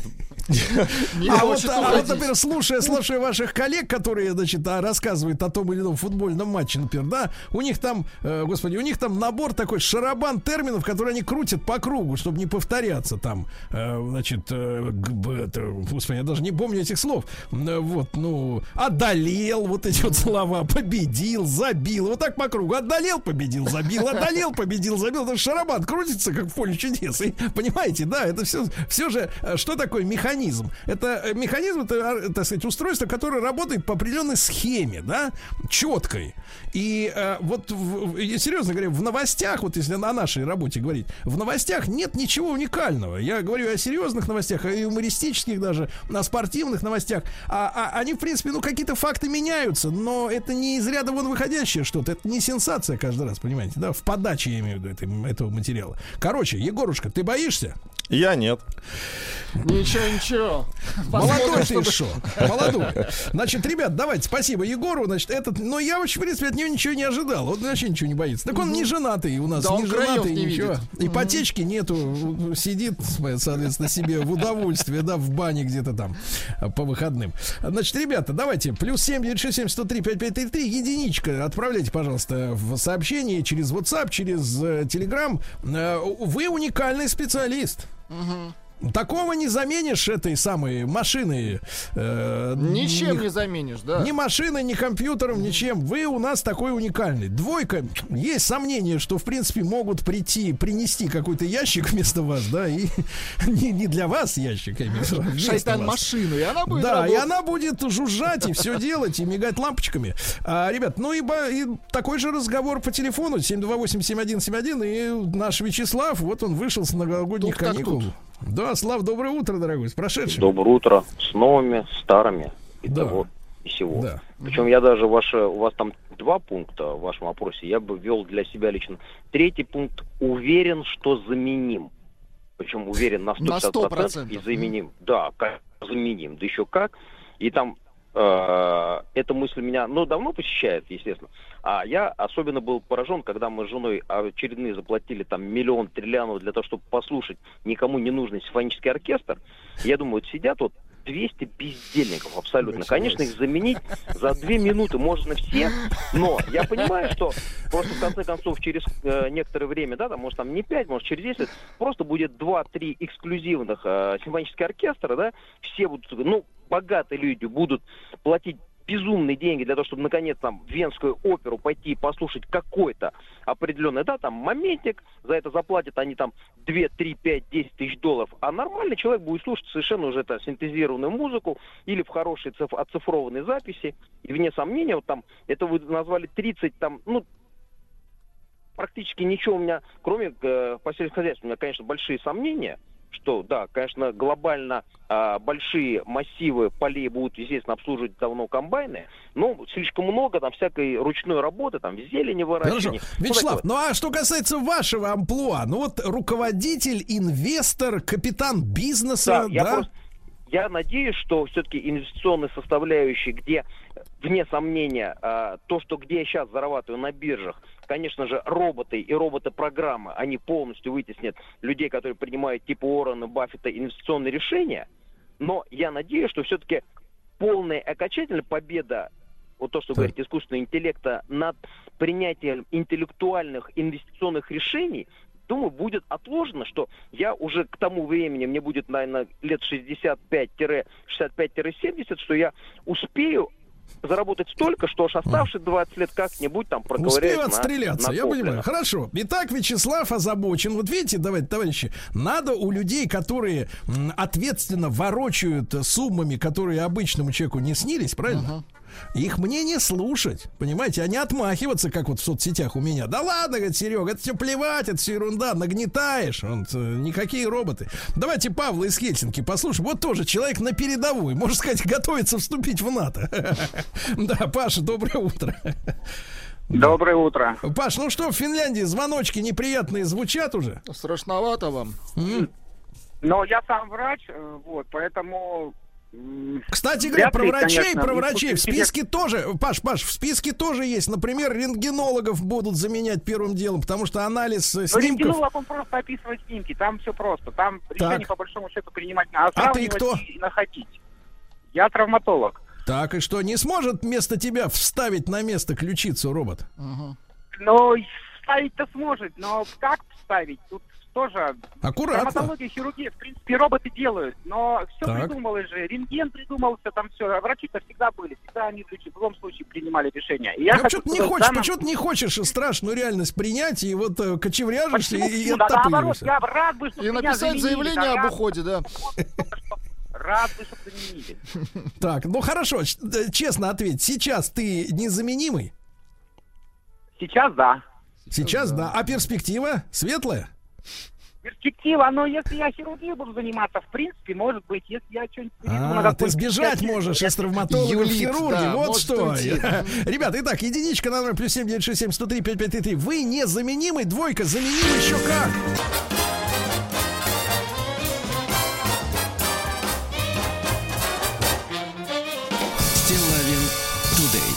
Дорогие товарищи, не подумайте, что я занимаюсь алармизмом. Ну, для этого, конечно, сначала надо понять, что это такое. Вот, но это люди, которые типа озабочены и кричат, русские идут, ну, например. Это да? люди, которые на измене. Мгм. Да, да, да. Или НАТО кричит. Они боятся наших ценностей. Вот это вот э, на, на- тему, да. Значит, э, шведы опубликовали список из 30 профессий, которым кирдык в ближайшее время, да.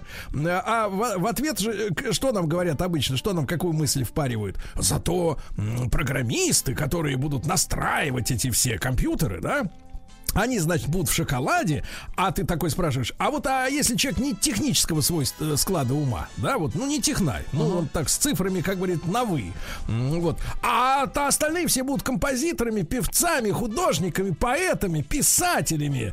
Ну, вот, А разве у нас и- есть недостаток в них? В хороших. В хороших, как, и- как и всегда. Давайте, ребята, у вас есть страх, э, соответственно, выражайте его сообщениями. Единичка, наверное, плюс 7, э, плюс 7 967 103 553 через WhatsApp, через, через Viber, как угодно, через Telegram. Просто цифру один. Если вы незаменимый специалист, да, двойка, подозреваю или уверен, что заменимый. Давайте Евгений из Екатеринбурга послушаем. Ему 43. Женя, добрый день. Да, добрый день, Влад, добрый Ну день, вот, э, Сергей. вы А, кто вот, у нас ну, там? Вот я, я работаю, ну, мне звонят по телефону, то есть я вожу людей просто, ну, такси, проще говоря, и в такси тоже. Вот Так. в такси частично уже, конечно, все заменено, потому что, ну, часть идет не через диспетчера, а через программу таксистную, например. Ну, Да. а водителя как заменишь? Это пробки, это там, ну, вот все вот это вот. Допустим, швей, то же самое. Парикмахеров, это я имею в виду сферу услуг, да, какую-то там, как подстричь, э, то есть нельзя. Красиво. Тот же бухгалтер ну, да, это уже, старый, же, помните, частично- анекдот, что сделали машину для стрижки, а там вопрос, а как же он стрижет? Головы у Вот, всех да, разные, а вот. там в ответ, а в первый раз да. Да, вот, вот таких же бухгалтеров уже, смотрите, частично заменено, например, человек, имея какое-нибудь маленькое ИП, может там бухгалтерию там вести каким-то образом с помощью каких-то там программ, да, но и то проверять-то ведь надо, что сдаешь, это первое, да, вот, ну, какие на каком-то высоком уровне тоже принимать решения вряд ли, то есть, ну, тоже как бы Поэтому мне кажется, что уже все, что возможно, заменено. Ну, там Так артачишься, да? Что-то можно продолжай заменить. артачиться. Артачится. Не хочет, не хочет Ну, признавать не проблему. знаю. Да не то, что- ничего, да не- ничего, да Евгений. Сейчас, сейчас. Давайте из э, Воскресенска Александра послушаем. Э, Саша, доброе утро. Доброе утро, Сергей. Ну, я могу сказать все достаточно просто. Так как я связан с крупными производствами, за последние там 10-15 лет побывав на новых заводах, я опасаюсь за свою профессию инженера-наладчика, инженера-настройщика, потому что технологии скакнули так, ну, Форд сделал конвейер для людей, а сейчас все конвейеры гаповские, людей практически нет, работают роботы. То же Да, самое, понимаешь, я думаю, понимаешь, да, да, будет- э, э, Александр, понимаешь, я когда аргумент привожу, что все предыдущие э, технологические скачки, да, они увеличивали производительность человека.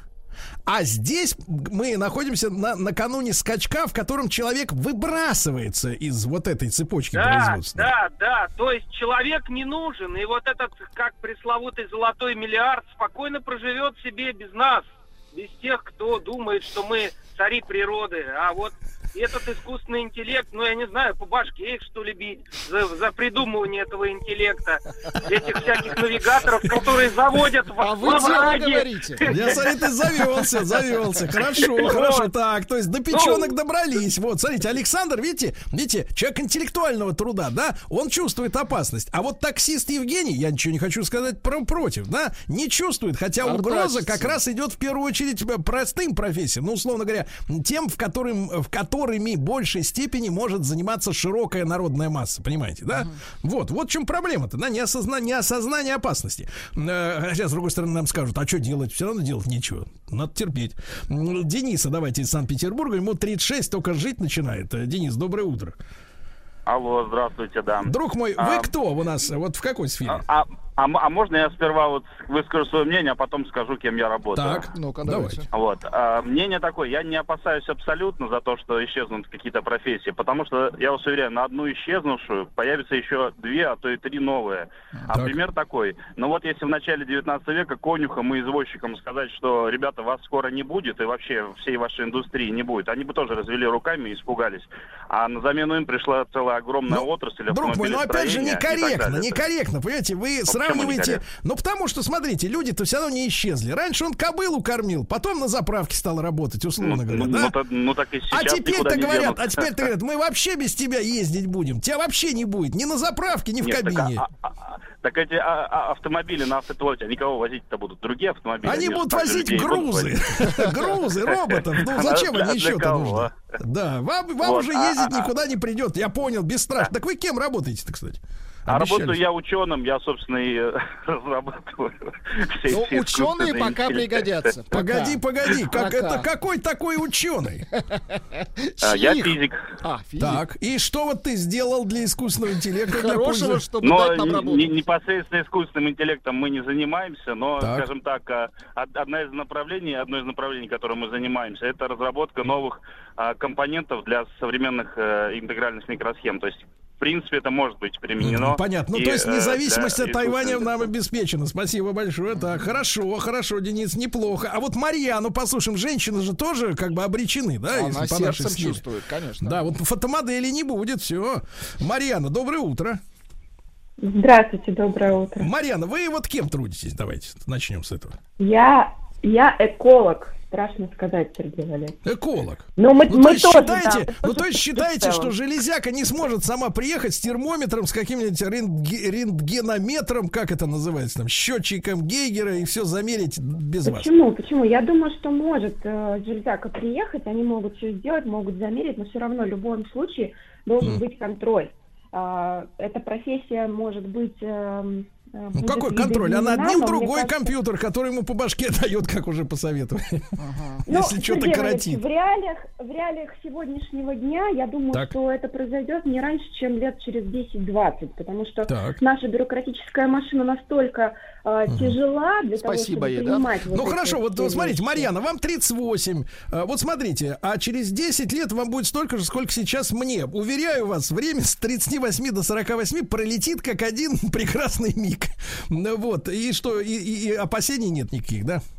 Понятно. Ну почему? Я же, я же рассматриваю разные варианты. Конечно, разные, да. Что А давайте быть? цифры, давайте цифры. Как рассматривают наши Ой, граждане? Владик? цифры печальные, Сергей Валерьевич. Давайте. 87% считают, что могут Они? уйти, да. С- с- А, что их уйдут? Только Что их 13% уйдут. уникально. Да,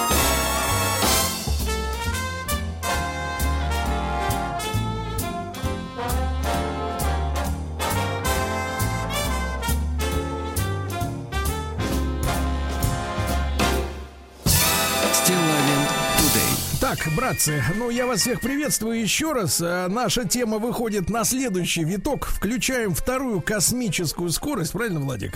И теперь мы уже вооружены не просто шведским исследованием. Э, Я тем, кто только что к нам присоединился, напомню, что шведы выпустили э, список э, из 30 профессий, которые в ближайшее время должны быть, ну, давайте назовем вещи своими именами, уничтожены в плане применения сил человеческого, как говорится, материала, потому что э, механизмы, давайте не будем громкие слова искусственный интеллект в этом смысле использовать, да, Потому что, еще раз, мне кажется, что искусственный интеллект это когда, э, ну, соответственно, э, не живой механизм, не биологический механизм э, может э, что-то создавать новое. Меня такое ощущение, да, что такое интеллект, да, Ну вот, а просто как бы, так сказать, переключать, нажимать педали, включать лампочки, там, крутить баранку, например, или позировать э, в виде фотомодели, ну, это же не, так сказать, э, просто навыки некие, да, такие профессиональные. Э, Так вот, под- я напомню еще раз, под удар попа- попали, по мнению шведов, бухгалтеры, операторы станков полиграфии, деревообработки, химической, металлургической отраслях операторы. Кассиры, продавцы, младший персонал э, в сельском хозяйстве, уборщики, машинисты, монтеры, младший административный персонал, сварщики, строители, водители, лесники, почтальоны, еще раз напомню, фотомодели. И наш опрос выяснил, что м, 87% нашей аудитории, Владик, аудитория, извините меня, приличная. Приличная. Вот. э, боятся, что, в принципе, их можно заменить, правильно? Настроены пессимистично, абсолютно точно. Такие да. цифры, да. Мы не можем не отреагировать на народную боль, правильно? И прежде всего, конечно, нужно, ну, как бы взять, э, так сказать, э, тему в свои руки, узнав о том, что в этой отрасли, в этой сфере происходит. Я рад приветствовать в нашем эфире Михаила Бурцева. Он кандидат физико-математических наук, директор по фундаментальным исследованиям Института искусственного интеллекта, пардон, my French, Artificial Intelligence Research Institute, понимаете, да? М, Вот, а также заведующий лабораторией нейронных систем и глубокого обучения МФТИ, Московского физико-технологического института. Михаил, доброе утро. Да. Доброе утро. Михаил, ну мы как-то с вами беседовали там пару-тройку лет назад уже в эфире, так что рад нашей новой встрече. Но вот смотрите, Да, шведы. Да, шведы пугают, э, ну не то, что пугают, как бы об- сообщают народу, что он, народ как бы больше не нужен. Вот, в определенных отраслях. Вот давайте сначала о м, состоянии вашей, э, вашей сферы, да, до какой степени сегодня в мире и в частности в ваших лабораториях а, мы продвинулись к тому, э, э, ну, скажем так, идеалу, да, как я это себе представляю, чтобы машина, да, или группа серверов, или суперкомпьютер а, научился не только повторять за человеком какие-то вещи, да, водить машину, вагонетку выкатывать из шахты, еще что-то делать, ну, то, что уже сделан, сделал человек, а чтобы приступить к креативу, то есть создавать то, чего не было. Или пока что это, так сказать, не, не прослеживается на горизонте. Но это зависит от того, что мы понимаем от креати- э, под креативом. Если мы под креативом понимаем какое-нибудь графоманство, то мы уже очень близко к этому. Есть такие алгоритмы, которые позволяют, например, генерировать текст, ну, какие-нибудь новости там или описания, которые практически невозможно отличить от тех, которые человек генерировал. Но они очень короткие. Если же мы говорим о том, чтобы создать такой алгоритм или такую машину, которая бы обладала некоторым здравым смыслом на уровне хотя бы там, не знаю, ребенка, то до этого еще очень-очень далеко. Есть А что мы смысле- понимаем, э, Михаил, Михаил, а что мы понимаем под здравым смыслом? Вот э, с точки зрения вас, э, вас можно же причислить к так называемым цифровикам? Очень популярное в последнее время слово. ну, можно причислить. Здра- здравый смысл, ну, это вот то, чем обладает э, любой человек, который, ну, ко- которых мы знаем. Ну как, лю- ну как любой. Вот я сегодня читал новости по, буквально, да? 17-летний балбес угнал машину и поехал бухать в бар. Вот. Есть у ну, него э, здравый смысл? Да, у него здравый смысл есть в том э, плане, про который я говорю. Например, он знает, что если яблоко падает на землю, то если пойдет дождь, то будет сыро. Вот в таком плане. Современные все-таки системы искусственного интеллекта, они, понимаете, они что-то знают в очень узкой области. Они, например, знают, если им человек позвонил по телефону и сказал «здравствуйте», то они тоже отвечают «здравствуйте». А что «здравствуйте» это значит пожелание хорошего здоровья, они этого не понимают и ну, еще в ближайшее время навряд ли поймут. Поэтому э, получается, что вот эти вот э, ну, алгоритмы, у них как бы понимание человека и понимание окружающего мира, оно очень-очень узкое. А у человека, несмотря на то, мы просто это не воспринимаем, на самом деле мы как бы очень хорошо понимаем все, что нас окружает. Мы понимаем, что там, э, если мы закроем глаза, мы ничего не увидим. Что если вчера кто-то куда-то уехал, то значит э, сегодня его там не будет в том месте, откуда он уехал. И это все как бы кажется нам очевидными вещами, а для алгоритмов это все не так просто. И мы еще пока на пути, там, десятки лет отделяют нас от того, чтобы появились алгоритмы, которые будут рассуждать там, и обладать таким базовым здравым смыслом, как человек. Но, Но при этом уже- это не мешает им, да, при этом это не мешает им, например, взять и нарисовать картинку, которая выглядит как фотомодель, сделать так, чтобы эта картинка двигалась и, и говорила какие-то вещи, и мы не отличили бы от ее от человека. Вот и все. Какие, э, Михаил, какие у нас сейчас э, задачи стоят э, перед вот теми разработками, в которыми причастны вы, ваши там ребята, ваша лаборатория? То есть, что мы хотим получить ну, вот на современном этапе, не заглядывая там на 10 лет вперед, а вот уже сейчас какая задача стоит перед вашими созданиями? Ну, се- сейчас на ближайшем этапе, первое, конечно, мы хотим все лучше и лучше понимать человека, потому что все эти системы, очевидно, они делаются для того, чтобы облегчить нашу жизнь, да, чтобы вот э, там оператор, автоматический оператор в колл-центре, да, лучше и лучше вас понимал и быстрее решал ваши проблемы, например. Также, чтобы эти алгоритмы позволяли быстрее понимать и обрабатывать какие-то данные, например, связанные с медицинской диагностикой. То есть, ну, представляете, сейчас вот у нас достаточно хорошо э, стали оснащаться м, всякие медицинские учреждения, но не хватает специалистов, которые будут интерпретировать данные. И, например, многие заболевания, которые можно было бы диагностировать на ранних каких-то ну, там, этапах и вылечить, сегодня они запускаются. И если мы ну, как бы запущены, их потом приходится лечить. Если мы хотим, например, чтобы у нас как можно больше людей э, на ранних этапах диагностировали все заболевания, нам нужно либо много медиков обучить, очень-очень много, вот, ну, и это не очень эффективно. Почему? Потому что там, ну, когда они просматривают эти, например, снимки рентгеновские, да, то там из э, тысячи снимок, тысячи снимков, там 2-3 только те, которые реально говорят о том, что есть какое-то заболевание. То есть, то есть 990 снимков он просмотрел просто так, потратил свое время впустую. И мы хотим, чтобы вот эти вот 990 снимков просмотрел алгоритм искусственного интеллекта, и он нашел 10, там, пусть 30 подозрительных, да, и уже специалист смотрел только 30 снимков, и из них отбирал то, что нужно. То есть таким образом мы, например, если сейчас эта помощь медицинская доступна там только 10% населения, потому что просто специалистов не хватает, а при помощи этих алгоритмов она станет там доступна 50%, в 5 раз большему числу людей, например. Вот как бы то, над чем мы сейчас работаем. Угу. Ну, это вы конкретно, да, ваши лаборатории. А как вы вообще можете, Михаил, я напомню, что с нами Михаил Бурцев, кандидат физико-математических наук, э, заведующий лабораторией нейронных систем и глубокого обучения МФТИ. Ну, как видите, не звучит э, фраза искусственный интеллект. Глубокое обучение, да? А как вы вообще э, э, оцениваете вот эти шведские прогнозы, что ну, там 30 с лишним профессий исчезнут? Вот, э, э, ну, про, про фотомодели уже все более-менее понятно, а вот э, у у меня в комментариях, например, в соцсетях люди особенно возмутились лесникам. Как же может машина заменить лесника? Вот, например. Да? Ну вот э, насколько реалистична эта шведская история с исчезновением этих профессий? С вашей точки зрения, вот э, поскольку вы знаете ситуацию внутри, да, вот самой этой всей отрасли. Я думаю, что там, конечно, очень э, со многими вещами я бы не согласился. Ну, например, там вот то, что всякие э, монтажники, сварщики быстро исчезнут, э, это как раз я очень скептически к этому отношусь, потому что в современной робототехнике, например, нет еще робота, который бы мог бы э, научиться ходить по помещению, открывать самостоятельные двери, подниматься по лестнице, спускаться и так далее. Такого просто не существует, не говоря уж о том, что что-то с чем-то сварит. Да, действительно, если это ну, повторяющиеся операции, то есть, как бы, например, на конвейере автомобильном, где одни и те же детали с одними и теми же деталями свариваются, то это легко.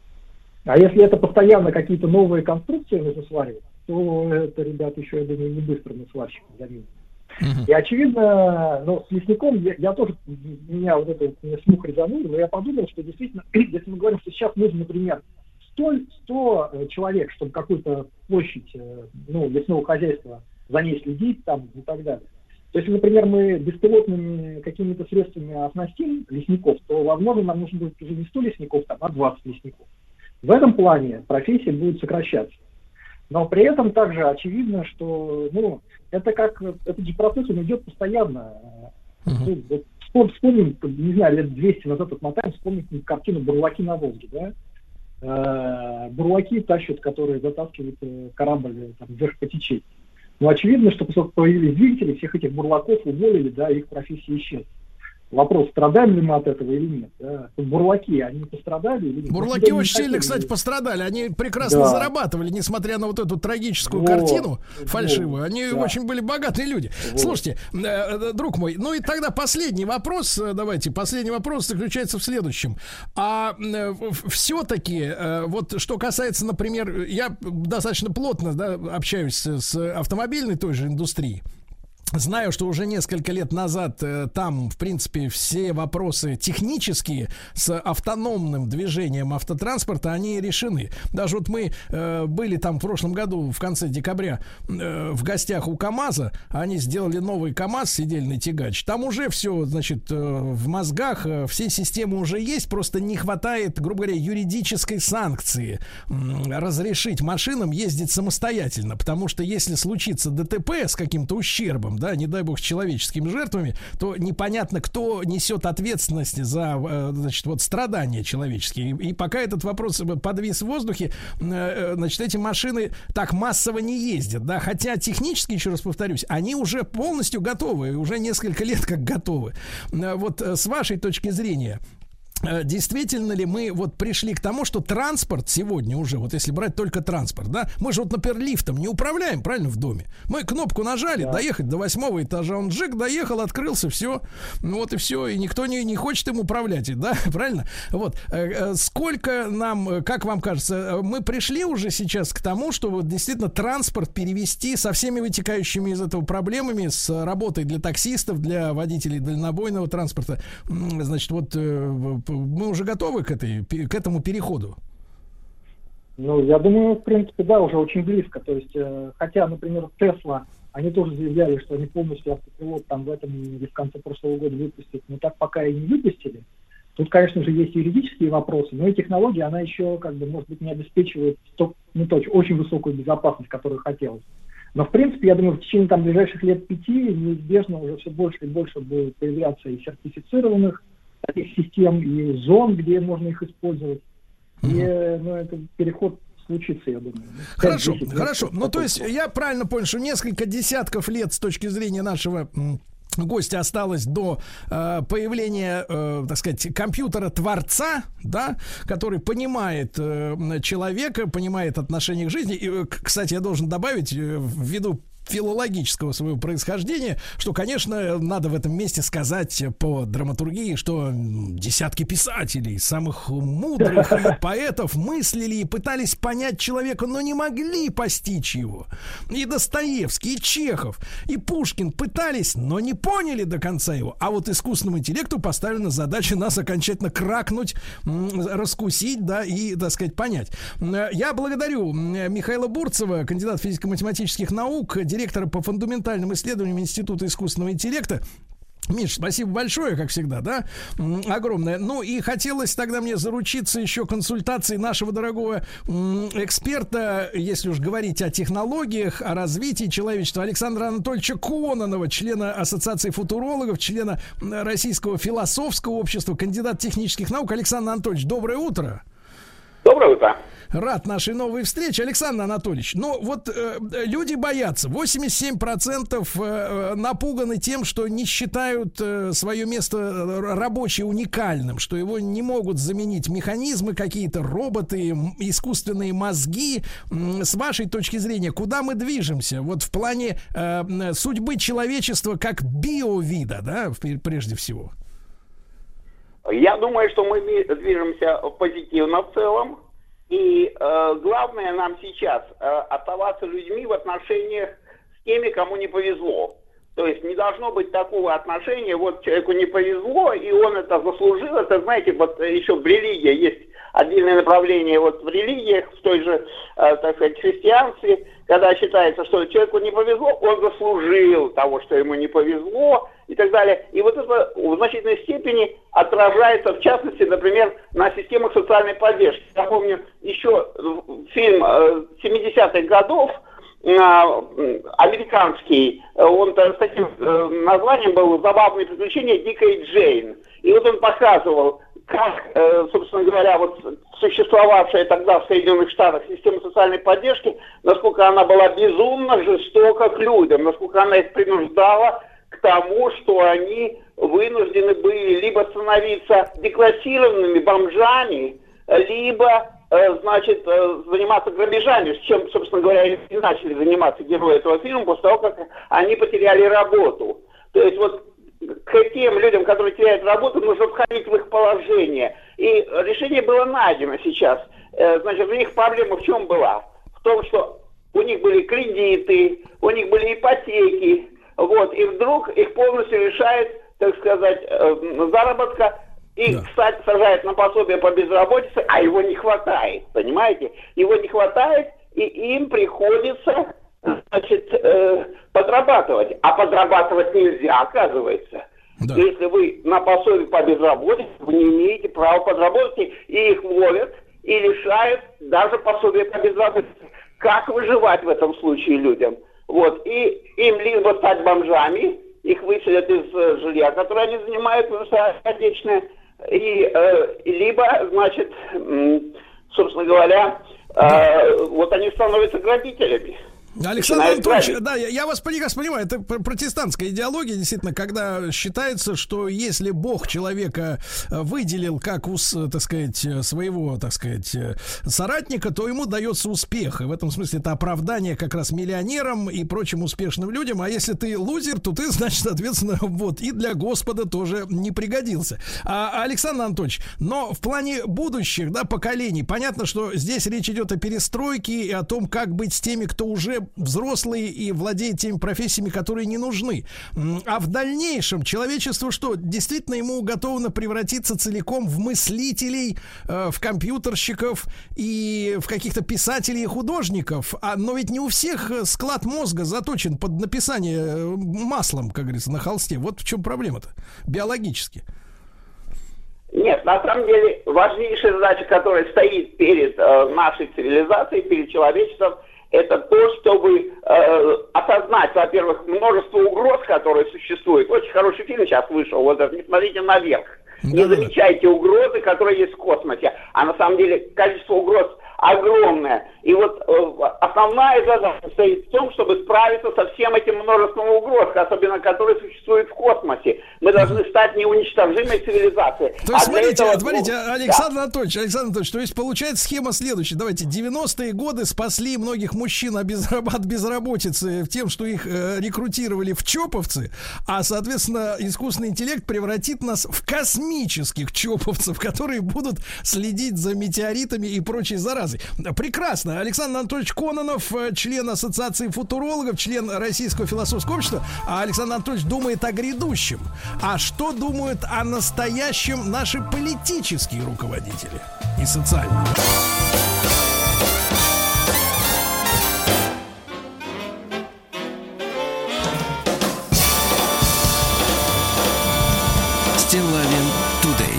Друзья мои, когда мы вчера готовились к нашей теме дня сегодняшней, обсуждение э, наступления искусственного интеллекта на, на профессии, да, я напомню, что шведы выделили 30 специальностей, которым в ближайшее время угрожает исчезновение из-за того, что машины будут делать все это лучше, включая фотомоделей. Э, вот я скажу так, мы э, заинтерес... я был заинтересован переговорить э, с представителями власти, особенно профильных, так сказать, структур, которые занимаются э, вопросами занятости, труда. Э, Могу сказать, что не без труда мы, э, так сказать, вот все-таки нашли нам собеседника сегодня, потому что несколько человек сначала дали согласие, а потом как-то тревожно, Передумали? тревожно заболели. Вот, да. Но Михаил Васильевич Тарасенко, член комитета Госдумы по труду и социальной политике и делам ветеранам, а, ветеранов, откликнулся на наше предложение э, немножко пообщаться в прямом эфире. Михаил Васильевич, доброе утро. Да. Доброе утро. Михаил Васильевич, ну вот смотрите, шведы пугают, что 30 профессий исчезнут из-за внедрения искусственного интеллекта. Там и водители, и лесники, и операторы различного оборудования на сложных производствах, даже врачи-рентгенологи, да. В принципе, вот э, в вашей системе, да, в, в комитете по труду и социальной политике есть сейчас озабоченность этой темой?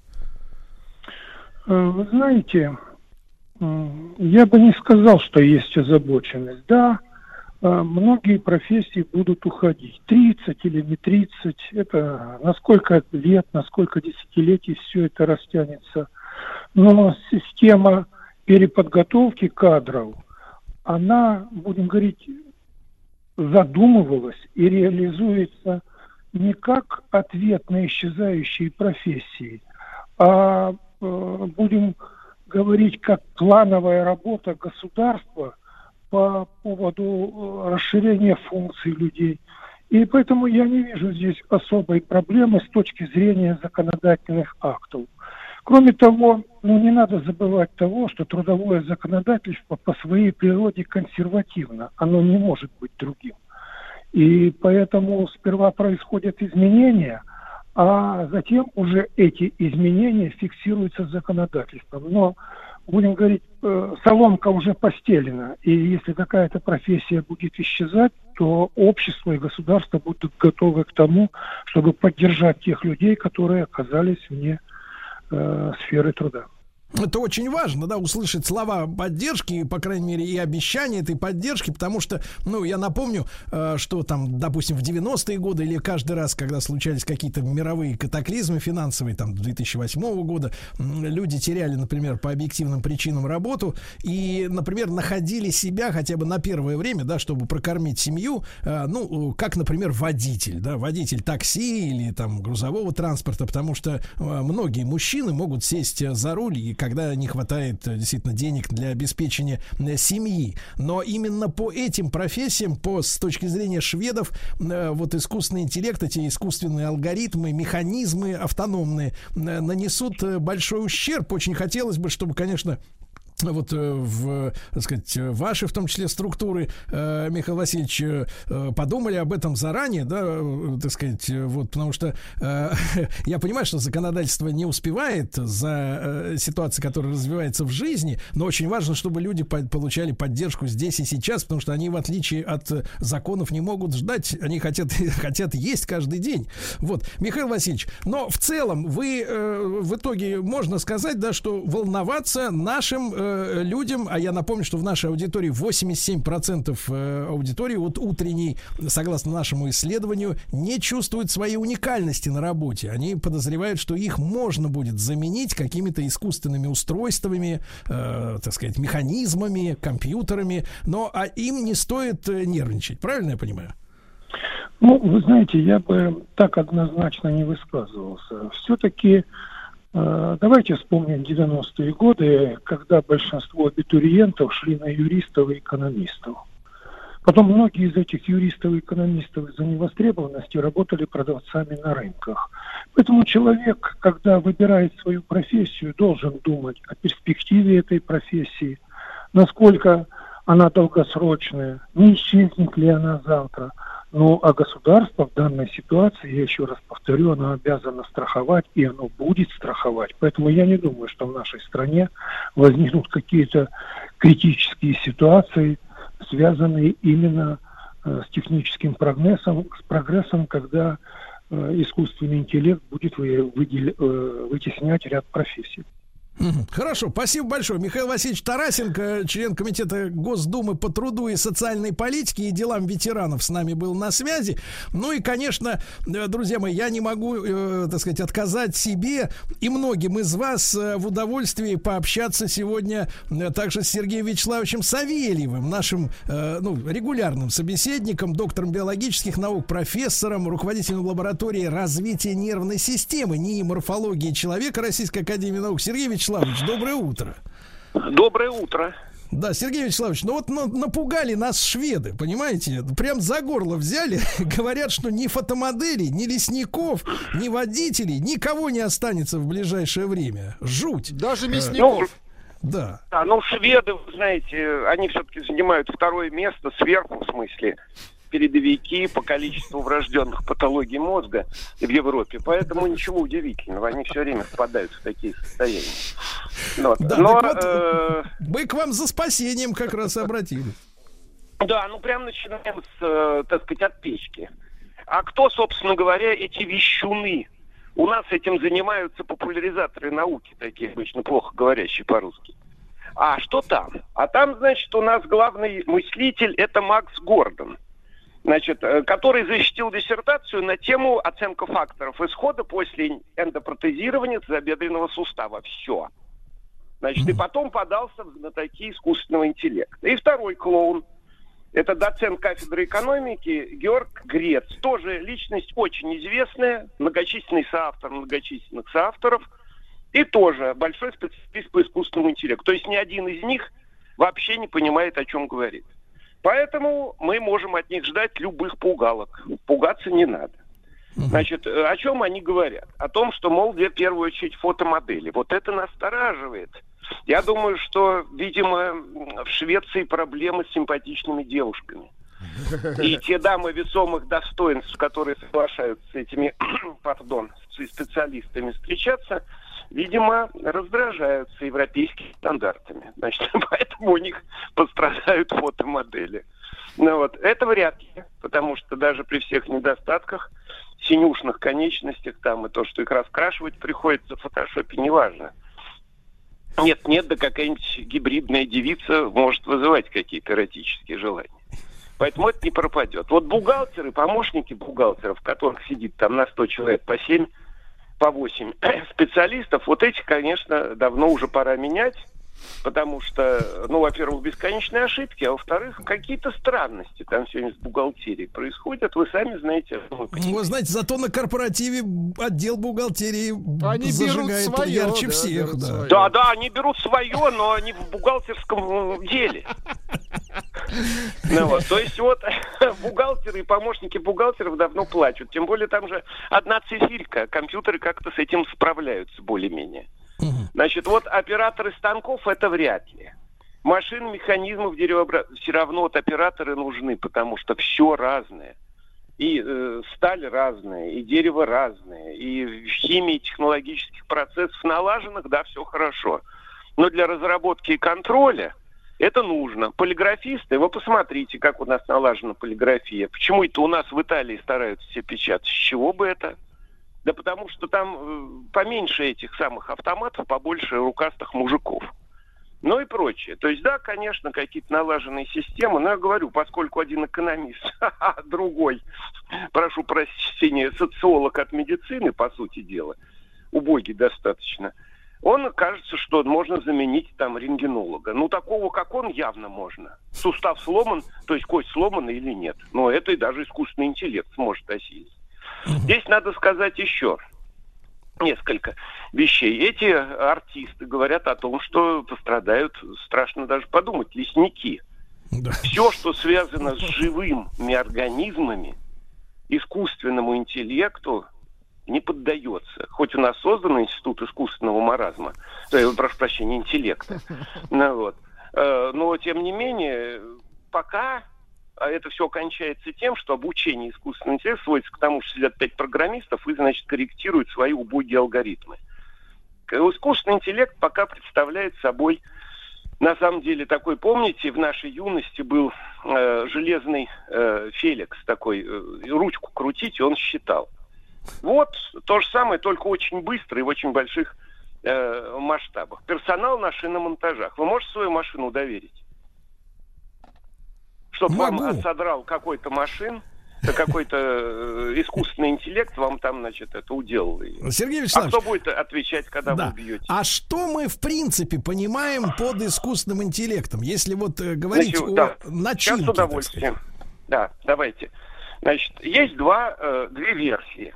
Одна версия тех, кто э, зарабатывает деньги на искусственном интеллекте, и они пытаются за искусственный интеллект выдать высокую скорость э, операций современных компьютеров и большие базы данных, к которым они подключены. Вот. Это на самом деле все калькулятор, тот самый из 80-х годов, просто очень большой, очень мощный. Все дальше сводится к человеческому фактору, который называется программисты, пишущие программы. Вот уровень адаптации этих программ к реальному миру и определяет, так сказать, использование этой всей ерунды. То есть это калькулятор никакого отношения к интеллекту не имеющий. Но они будут отстаивать с пеной у рта. Почему? Потому что это их бизнес. Значит, это раз. А второе, это реальное определение искусственного интеллекта, которое сводится к тому, что если у вас есть искусственный интеллект, то он должен создавать то, чего не было в природе и обществе. Этого и близко нет. Ну, он, посмотрите, то же самое. Чириканье отставничка Киссинджера с двумя клоунами, одним главой Гугла, я имею в виду Шмидта, и, и, и э, Хаттон Лохера, извиняюсь, фамилия такой. Ну, вот, э, он, э, он декан тоже там большого факультета компьютерного. Вот эти три клоуна, значит, отставничка, тоже написали большую статью о том, что вот, искусственный интеллект, он победит всех три раза. Неправда. И да. Альфа-Визера, от которой Каспаров да. млел да. там.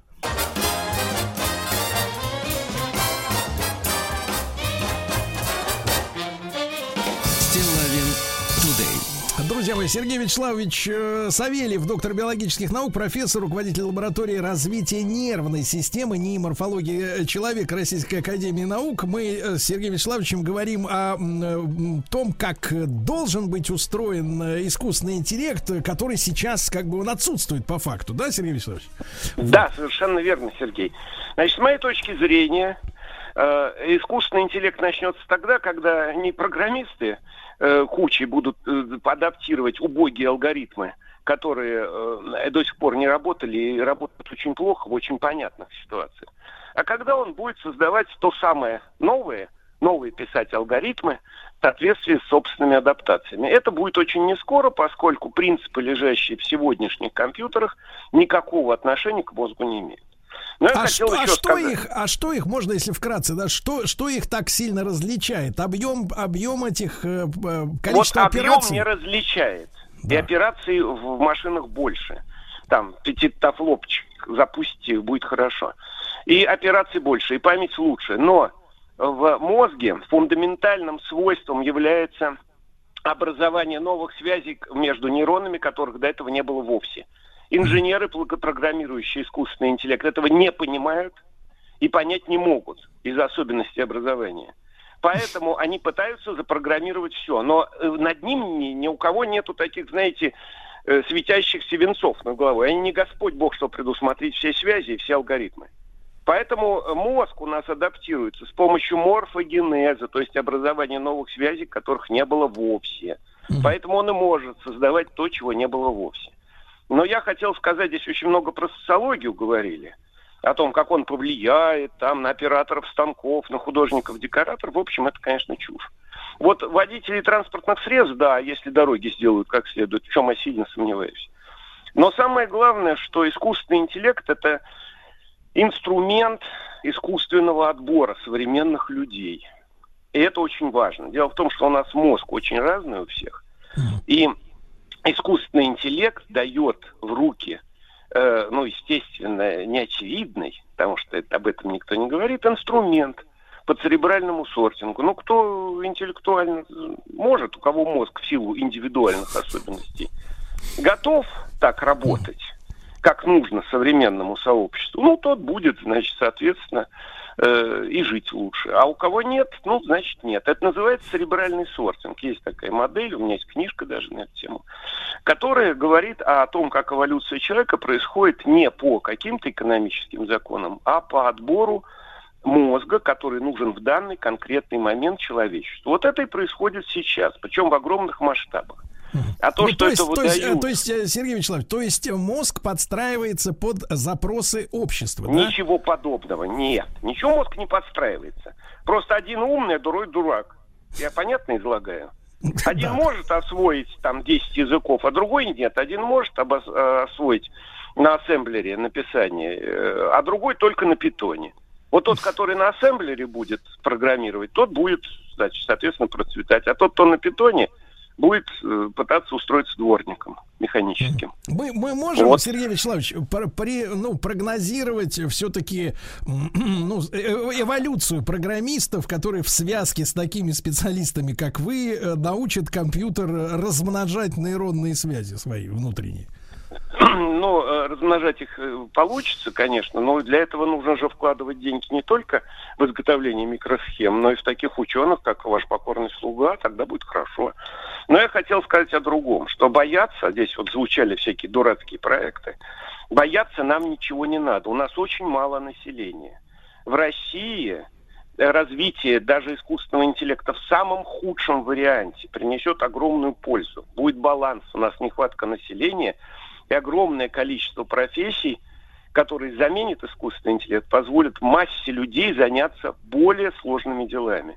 У нас огромная страна. Вот для Европы, для Швеции, да, там быстрее всего придется вводить какой-то такой более суровый сортинг, может быть, даже с декапитацией для них останется.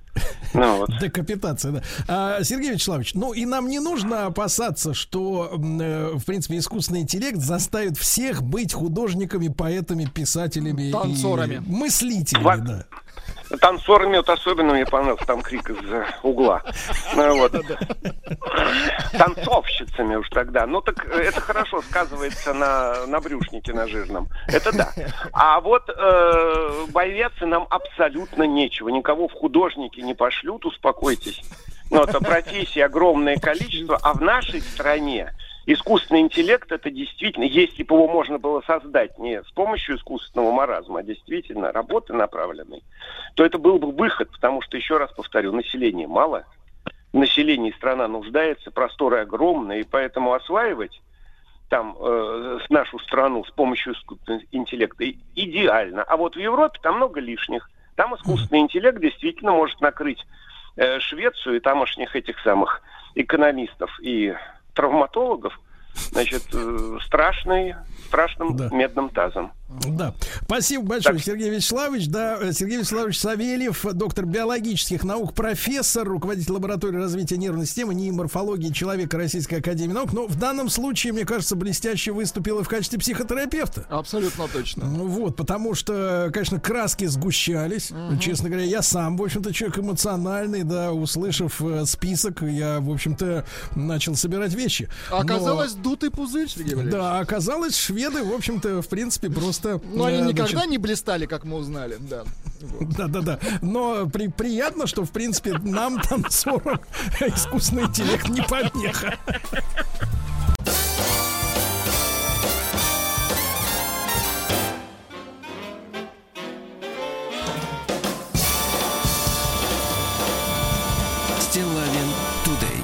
Товарищи дорогие, ну что же, а у нас ведь с вами дорогой гость Дмитрий Алексеевич Гутнов, профессор Московского государственного университета, доктор исторических наук, и мы продолжаем наш цикл, который посвящается юбилею э, нашего государя-императора Петра Первого, Петра Алексеевича. Да, Дмитрий Алексеевич, доброе утро. Доброе утро, Сергей, и доброе утро всем радиослушателям. Я всех поздравляю с наступившим Новым годом по да. всем календарям. Потому что напоминаю, что 13 числа мы еще будем праздновать старый Новый год. Да, вот. благодарствуем. Значит, э, я бы хотел поначалу напомнить, на чем мы с вами закончили. А закончили мы с вами переворотом 1682 года, путчем своего рода 17 века, одним из первых в России. Вот, когда э, после смерти э, Федора Алексеевича власть в стране взяла его сестра в нарушении существующего тогдашнего законодательства, э, царевна Софья Алексеевна, которая, э, ну, формально, вообще говоря, царями были провозглашены два брата, Иван и Петр, а сама царевна, значит, себя с подачи стрельцов изволила величать великая государыня благоверная царица, что приравнивалось тогда к государственному перевороту потому что ну, цари, царицами так вот просто себя не называют. Это дело наследное и передавалось по, по традиции по мужской линии. Вот.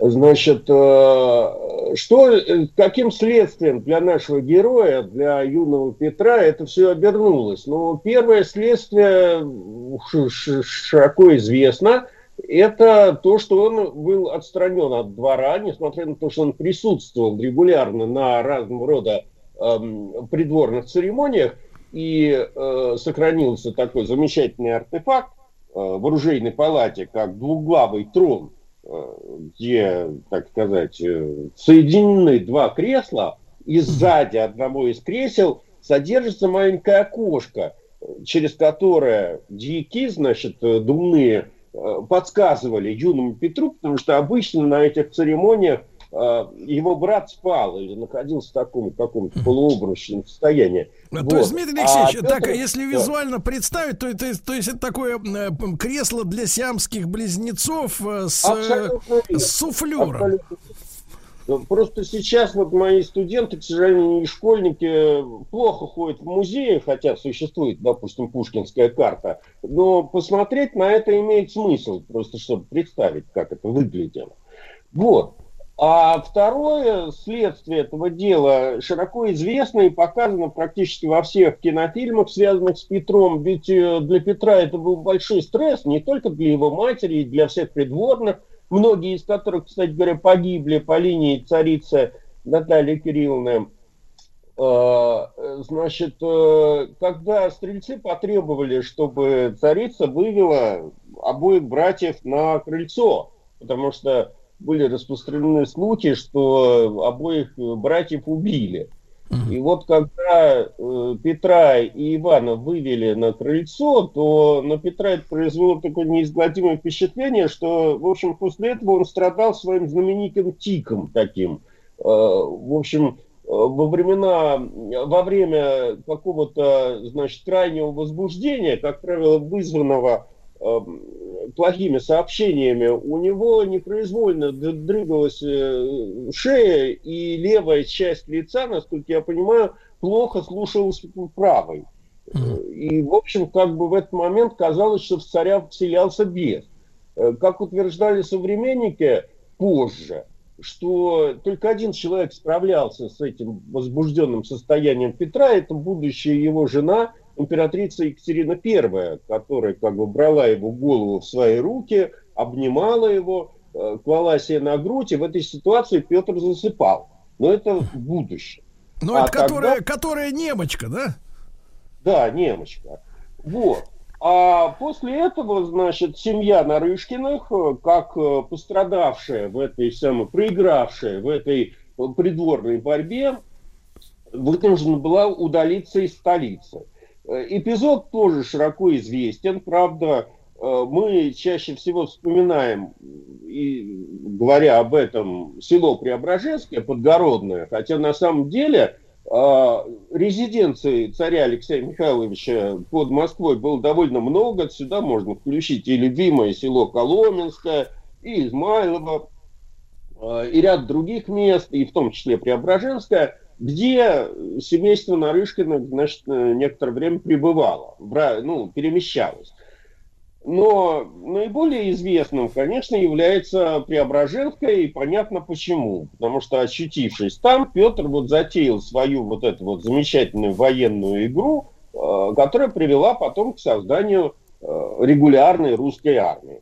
А тогда было объявлено о сверстывании двух, по-моему, рот, э, значит, потешных войск, причем эм, обращаю ваше внимание, это не была такая игра в зорницу или там казаки-разбойники, которые мы себе представляем, вот когда дети играют в войнушку. На самом деле это все было поставлено на государственные рейсы. То есть, э, как бы казна набирала детей в возрасте там 12-13 лет для государевой службы, потешной государевой службы, понимаете? То есть они ставились на довольствие, им платили зарплату, то есть для, ну, естественно, сначала туда пошли э, дети придворных, которые по необходимости, так сказать, э, просто потому что они обслуживали дворец, вынуждены были пойти туда. Но потом э, туда пошли, пошло большое количество крестьянских детей из Преображенского, и, кстати говоря, вот эта их потешная служба приносила ощутимый доход в семьи потому что казна платила регулярную зарплату за это дело. Ну, я не буду говорить про обмунтирование, харчи, которые в XVIII веке для простых людей тоже были, так сказать, проблематичны. Да, а тут регулярное довольствие. Вот. Э, И это хозяйство довольно, так сказать, шумное, оно расширялось, там, понимаете, это все требует строительства разных амбаров, казарм, э, значит, оружейных складов. Сохранилось большое количество записок, написанных детской рукой Петра, в которых он требует от э, того или иного приказа прислать ему коней, пушкарей, там, каких-то пушечек, значит, специальными заказами в Пушкарский двор э, обеспечивались какие-то, значит, мелкие партии вооружения детского, сейчас бы мы его назвали, но он такое вполне ну, настоящее, но, естественно, так сказать, оружия были маленькие поначалу. Вот. А, кстати, кстати, Дмитрий Алексеевич, а вот М. тогда вот в этом возрасте наш э, будущий царь-то, государь, император, он уже был, так сказать, дылдой? Э, Потому что разговоры-то разные идут, Дмитрий Алексеевич. Ну, что, мол, да. когда он вымахал-то? Вымахал он там годам к 15. Сначала вот в эти игры включились э, будущие сподвижники Петра. Э, Это Меньшиков. Ну, биография Меньшикова довольно смутная до сих пор. По одной версии он просто воровал э, что-то там на Красной площади. Э, По другой версии он был сыном конюха э, при Алексее Михайловиче и вот попал в, это, в, этот весь водоворот событий. Но так или иначе он оказался рядом с Петром, оказался очень смышленным парнем, и, в общем, Петр с детства с ним дружил. Вот. А потом, чуть попозже, э, туда стали вступать, когда стал понятен тренд, в, в эти потешные полки стали вступать уже люди побогаче и познатнее. Значит, в 1687 году в потешную цареву службу вступил князь э, Голицын, будущий фельдмаршал, и впоследствии один из первых генералов русской армии, э, Иван Батурлин и другие. Э, соответственно, для управления всем этим, в общем, хозяйством Петру пришлось построить в Преображенском специальную потешную, так называемую съезжую избу, у этой избы, естественно, должен был свой штат, своя казна. В общем, это хозяйство как бы приносило ощутимый доход окрестному населению, количество этих потешных солдат росло, и, соответственно, пришлось их разнести. Во-первых, разнести на две роты, э, вторую роту поставить Э, было принято решение, значит, в каком-то другом селе, так на горизонте Петра появилось э, село Семеновское, э, и количество этих солдат все время росло, наконец было доведено до двух полков, но когда мы говорим про полки, вы имеете в виду, что это не те регулярные полки там, российской армии, которые мы имеем сейчас. Это примерно 300 человек вместе с э, командирами там, и унтер-офицерами, э, которые назывались тогда полками в этой потешной службе. Э, и тут Петр, в общем, как бы столкнулся впервые с недостатком знаний. То есть все его студии с Диком Зотовым, о чем мы с вами общались на прошлой передаче, которые были так сказать, еще отягощены тем, что Зотов регулярно прикладывался к бутылке. А, в общем, тут для того, чтобы держать строй, там, значит, как-то правильно стрелять из ружей, там, э, прицеливаться, вычислять полет ядра и прочее, и прочее, в общем, ему явно этого всего не хватало. А, и было недостаточно для управления артиллерией или для устройства правильного там фортификации по тем временам, окопов тогда не рыли, нужно было строить земляные сооружения. Вот все эти редуты, э, значит, флеши и тому подобное. И тогда на помощь были призваны военные пенсионеры из числа бывших офицеров полков и наземного строя, которые компактно проживали э, в немецкой слободе э, в нынешнем Лефортово на берегу Яруса. Ну, я не буду рассказывать так сказать, об истории полков и наземного строя, тут что интересно, почему, значит, там оказалось такое количество пенсионеров. А, когда еще со времен, там, значит, Михаила Федоровича русское государство призыв... ну, вы... нанимало на службу значит, в Европе офицеров э, иностранных и иностранных военных специалистов, то в соответствии с контрактом, который они подписывали, они получали довольно приличную зарплату по тем временам. И э, плюс к этому, сейчас бы мы это назвали соцпакет. То есть русское государство в случае ранения, увечий обязывалось платить им пенсии. Ну, даже не будучи ранеными, эти люди все равно, так сказать, выходя в отставку, получали пенсии, но из-за того, что из-за неразвитости банковской системы, не то чтобы на Западе она более-менее в тех рамках была развита, но до нас это доходило с трудом, Поэтому того, мы обходились пенсии, тогда без свифта, правильно я понимаю? Абсолютно без свифта, виз там и прочих, да и даже карт мир не было. А, поэтому для того, чтобы получать регулярно эту пенсию, надо было жить в России. И это было причиной того, что очень многие бывшие, так сказать, вот эти вот военные спецы, они оседали, э, ну, естественно, в месте компактного проживания, когда там Алексей Михайлович это, дал возможность уже строительства кирхи э, на территории Лефортова. В общем, у них там был такой Э, такая мини-Европа со своими кабаками, со своими, так сказать, мастерами. Эм, и, Петр и со защищ... своими женщинами, да? Со своими женщинами, там много чего было. Э, это краеведы Лефортовские очень хорошо об этом рассказывают.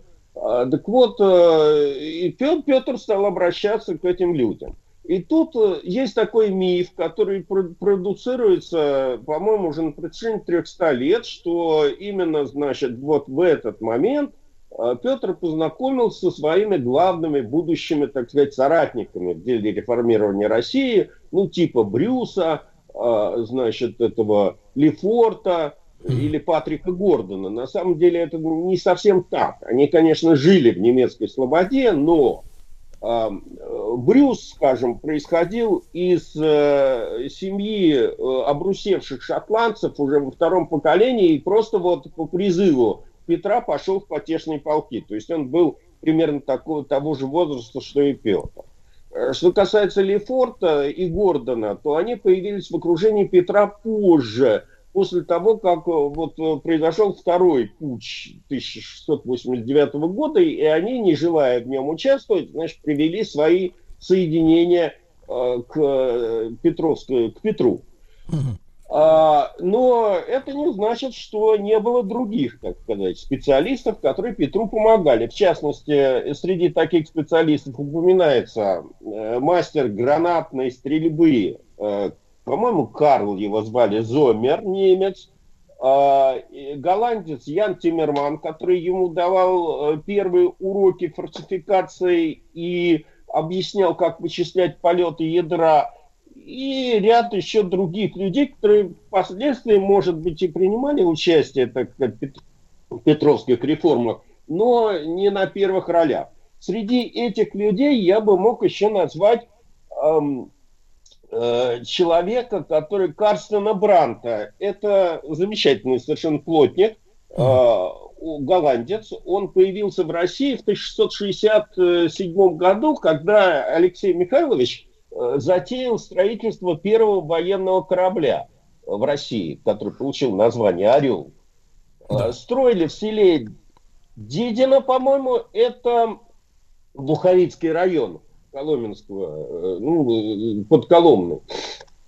Значит, э, э, так вот, э, он нанялся сначала плотником, потом, когда корабль построили эти голландцы и вооружили, э, он нанялся матросом на этот корабль. Корабль, по-моему, совершил единственный переход свой э, по Оке до Нижнего Новгорода и от Нижнего Новгорода до э, Астрахани. И как раз попал в момент, когда в России произошло восстание Степана Разина. И восставшие по одной версии захватили этот корабль и сожгли. А а по другой версии просто отогнали в какой-то затон, а там его казаки, которых тогда укшуйниками называли, это все дело разграбили. И судьба этого корабля, в общем, довольно печальна, хотя она вошла в русскую историю, потому что это был первый корабль, а этот самый Карстен Брандт, естественно, оттуда э, убрался и коротал свои дни в этой самой немецкой слободе. А, Но на самом деле, на самом деле, вам, как истинному петербуржцу, я могу сказать, что, например, а, по, согласно легенде, Герман а, Ван Болес, который создавал для Петропавловской крепости замечательный корабль, вот за основу этого образа брал вот этот вот корабль «Орел». По крайней мере, в Дедино в этом уверены все. Дмитрий Алексеевич, но там же история такая, что, кажется, именно на этом корабле-то впервые триколор подняли. Или эти, это не?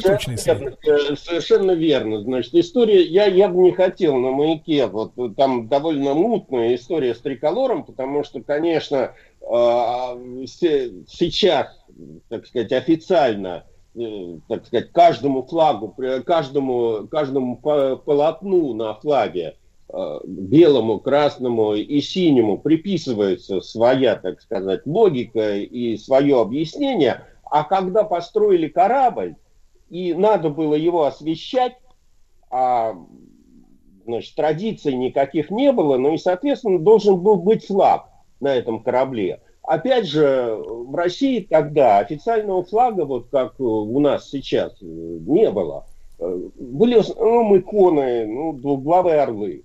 И тогда, значит, вот появился вот этот вот действительно триколор. Это дело было совершенно новое для тогдашней страны. И в какую, какая, какая логика была первого флага, почему, так сказать, расположение, так сказать, э, полос на этом флаге было таким, а не другим, я вот вам просто затрудняюсь сказать. Надо вам, действительно- Дмитрий Алексеевич, какой-нибудь грантик оформить, чтобы вы лет через пять все-таки до правды бы добрались бы, и нам бы дело все изложили с научной точки зрения. Давайте продолжим Ну, сразу после наверно. да, новостей, новостей спорта. Э, Дмитрий Алексеевич Гутнов, профессор МГУ, доктор исторических наук, о юности Петра Первого сегодня говорит.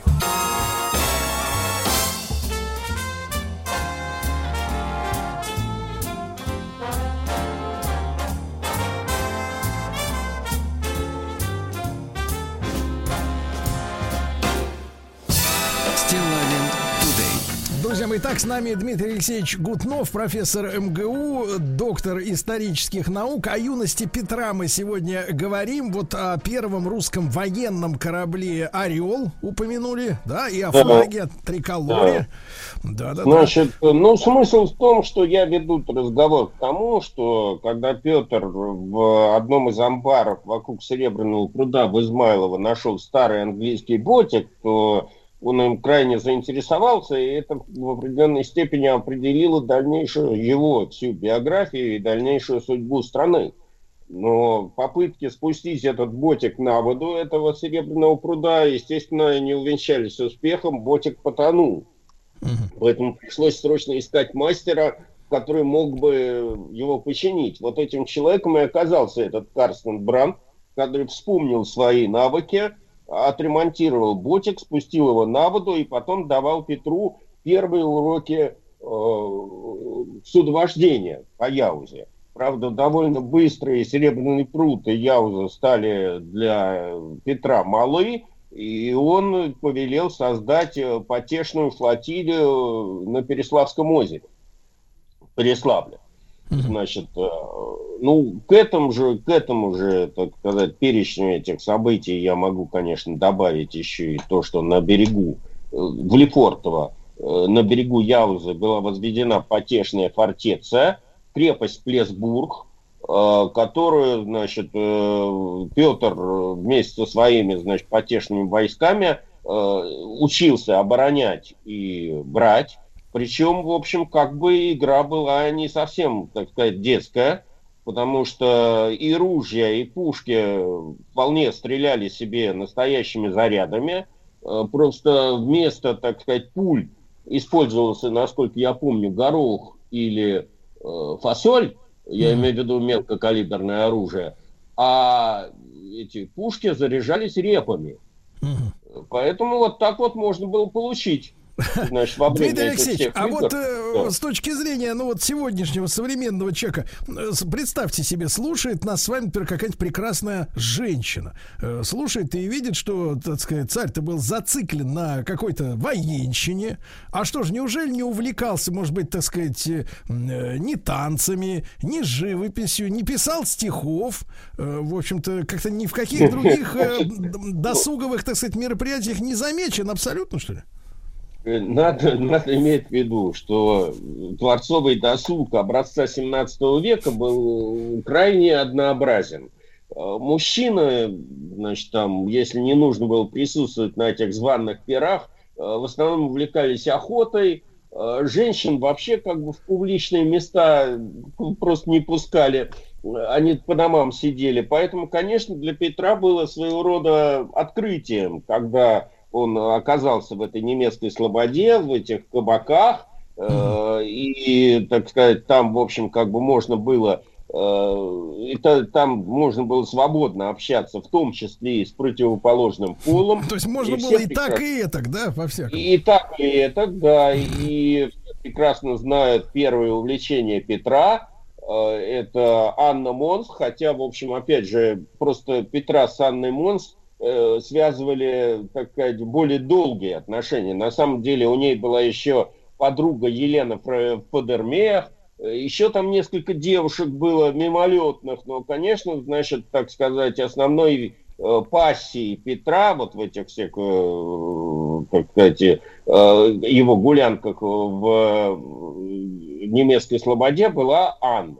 Значит, ну, что касается семьи Анны, я, я знаю, что э, ее отец имел собственный дом и был, был довольно богатым человеком. По одной версии золотых дел мастер, э, по другой версии виноторговец. Я напоминаю, что в связи с развитием виноделия в современной России, что довольно долго, до 18 века, у нас в России э, винокурением не занимались, и все вина были привозные. Ну и поскольку ближе всего к нам была Германия и известнее всего, были рейнские вина. И вот этот, значит, отец Анны Монс, он как бы завозил эти вина в Россию, был состоятельным человеком, о чем говорит тот факт, что он даже э, он, у него на эти деньги, у него хватило денег на то, чтобы мельницу купить, понимаете? Он еще обслуживал, так сказать, крестьян. Да. Дмитрий Алексеевич, а мы ведь с вами люди с развитыми рецепторами, да? Э, скажи просто, а вина вот того периода, я знаю, что до революции, например, ну вот если брать там конец 19-го, начало 20 века в России, э, ну, пили то, что сегодня мы назвали бы в основном полусладкими, да, винами. Может быть, даже да. сладкими. А вот да. в Петровское время что за, как говорится, шмурдичок пили, товарищи? Ну, я, я, честно говоря, не специалист э, в, по истории виноделия, но я думаю, что это в основном были рейнские сухие вина. Потому что, в общем, сахар был тоже продуктом довольно дорогим по тем временам, и тратить его на, э, так сказать, э, подслащение вина и при изготовлении, в общем, не было никакой возможности. А само оно, так сказать, бродило вполне успешно в тех экологических условиях. Вот. А, я только хочу сказать еще то, что у нас довольно, я не знаю, как в немецкой слободе, там пиво-то наверняка было, а в России же известно до конца 19 века в основном использовали квас, причем хмельной квас, как, как под градусом. Вот. Значит, а, Дмитрий Алексеевич, а что же, вот скажите, за нравственностью-то императора, я уж не говорю о здоровье, да, потому что что там может с человеком приключиться в кабаке в иностранном, да? Не Ну, вы понимаете, там, значит, э, свою роль сыграло еще его знакомство с Брюсом, потому что именно Брюсу приписывает, он был, он, так сказать, не то чтобы был алкоголиком, но, в общем, он был большим любителем этого зеленого змея, и в какой-то степени, он, значит, повлиял на Петра вместе mm. с Зотовым, естественно. Значит, э, ну, а что касается развлечений Петра в немецкой слободе, то, конечно же, поведение, ну, для Софьи, чем бы дитя не тешилось, только бы ей не мешало, это понятно. Она, так сказать, была готова к тому, чтобы он просто погряз там в этой немецкой слободе. Но для матери э, Петра Наталья Кирилловна Нарышкина, которая, э, так сказать, вынашивала замыслы отмщения и реванша на политической сцене, э, конечно, такой, значит, постоянной отлучки Петра в немецкую слободу, его увлечение тамошними нравами, тамошними женщинами особенно возмущали, э, когда он возмущался, она, когда Петр возвращался из немецкой слободы, скажем, одетый на немецкий манер ну, строго говоря, конец 17 века было уже время такое, что э, венгерские, там, немецкие кафтаны не были какой-то, так, так сказать, этой редкостью. Там какие-то наиболее, так сказать, продвинутые модники э, элементы одежды европейской, так сказать, заимствовали. Значит, очень смешные там бывали моменты. Сейчас не буду отвлекаться. Например, довольно долгое время женские трусы были принадлежностью проституции. Да вы что? Да, потому да что легко что? снять. Погодите, погодите, погодите, погодите. Не, не, погодите, Это Дмитрий самое вы, интересное, вы, вот да. даже товарищ подошел, даже товарищ подошел. Да, да, да, да. уходить собирался. Да. Да, да, Погодите, Дмитрий Алексеевич, ну, а, пардоньте, а вот э, достопочтенные Матроны, они им что полагалось ну, иметь? Ну, вот обходились другими, так сказать. Другими это какими? Старорусскими. Значит, Погодите, юбками, вы уклончивы сегодня, вы уклончивы. А, а можно описать как-то, когда в, в приличных тонах, ну, что вы намекните, намекните, что имеется в виду, как это вот старорусское. Ну, ни, нижние юбки в большом количестве. А. Значит, дело, дело не в этом. Дело в том, что... С вентиляцией. Да, э, э, значит, э, как бы, я не знал, что на вас это так действует. Это самое интересное. Это действует безотказно, профессор. Вот. а, значит, э, видя такое, такие, значит, как бы, видя, что мальчик 17 лет, в общем, гормоны бьют, а, поэтому Наталья Кирилловна решила быстрее подыскать ему жену. А, и этой девушкой стала представительница старобоярского рода Лопухиных, которые находились, так сказать, в династических связях с Нарышкиными. Ну, Евдокия Илларионовна, а отец ее был Иларион Лопухин. Он сделал карьеру при дворе Алексея Михайловича, начал стряпчем, кончил ближним боярином, значит, э, стал а, стрелецким начальником, полковником, э, окольничем и тому подобное. Но э, ясное дело, что мама подбирала сыну хорошую девушку с хорошими манерами, Э, так сказать, в понимании русского двора 17 века. Э, как говорят, как говорили э, люди, знавшие Петра и, в общем, как бы видевшие Лопухину, что всем своим обликом, воспитанием, образованием будущая царица полностью соответствовала, конечно, канонам старомосковского представления о том, как, чем должна была быть царя, жена царя но э, при этом, значит, как бы, ну вот так вот, например, Куракин так. пишет, она была не глупая, но бездарная, кроткая, но ревнивая, дородная и цветущая, но не особенно красивая. В общении она была скучна, невежественна и не терпела иностранцев. Ну, как вы понимаете, значит, при э, для Петра, который, так сказать, в этот момент интересовался всем новым, неизведанным, значит, стремился все попробовать и тому подобное, это были не самые так сказать, э, лучшие качества. А Петр, э, ну, по тем временам очень много в жизни молодых людей решали родители. Поэтому Петр не мог пойти против воли матери, хотя очевидно, что глубоких, так сказать, чувств к будущей невесте не питал. Ну, то есть, Дмитрий ну, Алексеевич, мы можем сказать честно, что к 17 годам Петра Алексеевича нашего развратила немчура. И трусы. Ну, по крайней мере, я, я бы не сказал, что это все делалось из-за того, что Немчара его развратила. Просто как бы я э, по мама факту. посчитала, да, по факту, что Петр готов к тому, чтобы вступить во взрослую жизнь. Не забывайте, что э, для того, чтобы стать взрослым так. в те времена, надо было жениться. Угу. Значит, Сейчас-то по-другому, кстати. Такового не было. Сейчас да. так не работает. И, но Петр э, во сне не понимал, да. то есть он-то думал, что он женится, а на самом так. деле он вступал во взрослую жизнь, полную интриг, заговоров. Да. Ведь, что... Обманули Петра Алексеевича.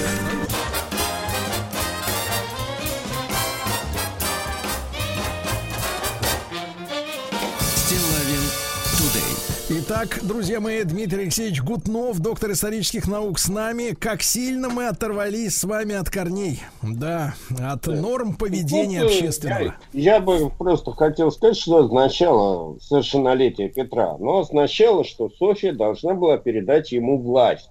Да. С, с его, так сказать, э, достижением определенного возраста. Но она, естественно, этого делать не хотела. А, после того, как Петр женился, он стал, так сказать, требовать каких-то своей, своей, своего участия в э, управлении страной. Его всячески от этого, так сказать, вот, э, ну, ему не давали это делать. Ну и для того, чтобы решить эту проблему, так сказать, э, окончательно и бесповоротно, Соти решил прибегнуть к уже известному образу действий. И с помощью тех же самых стрельцов окончательно отстранить э, брата от власти, а вместе с ним все, весь клан Нарышкина.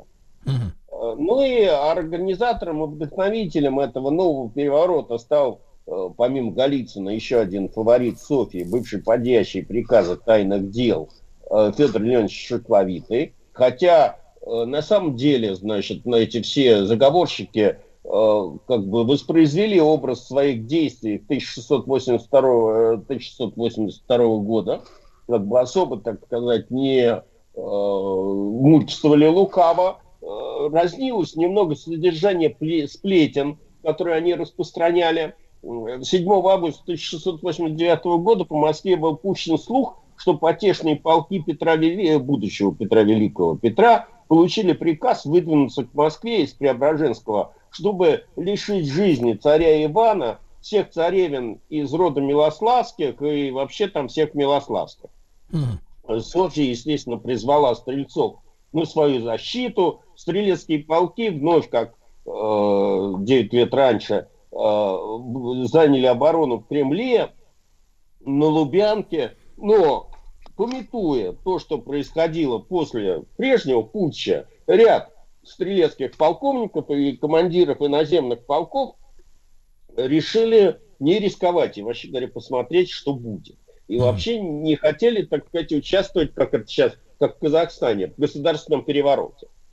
А, поэтому, а, например, эм, стрелецкий полковник Сухарев а, направил свой полк не, не в Кремль, а к Петру.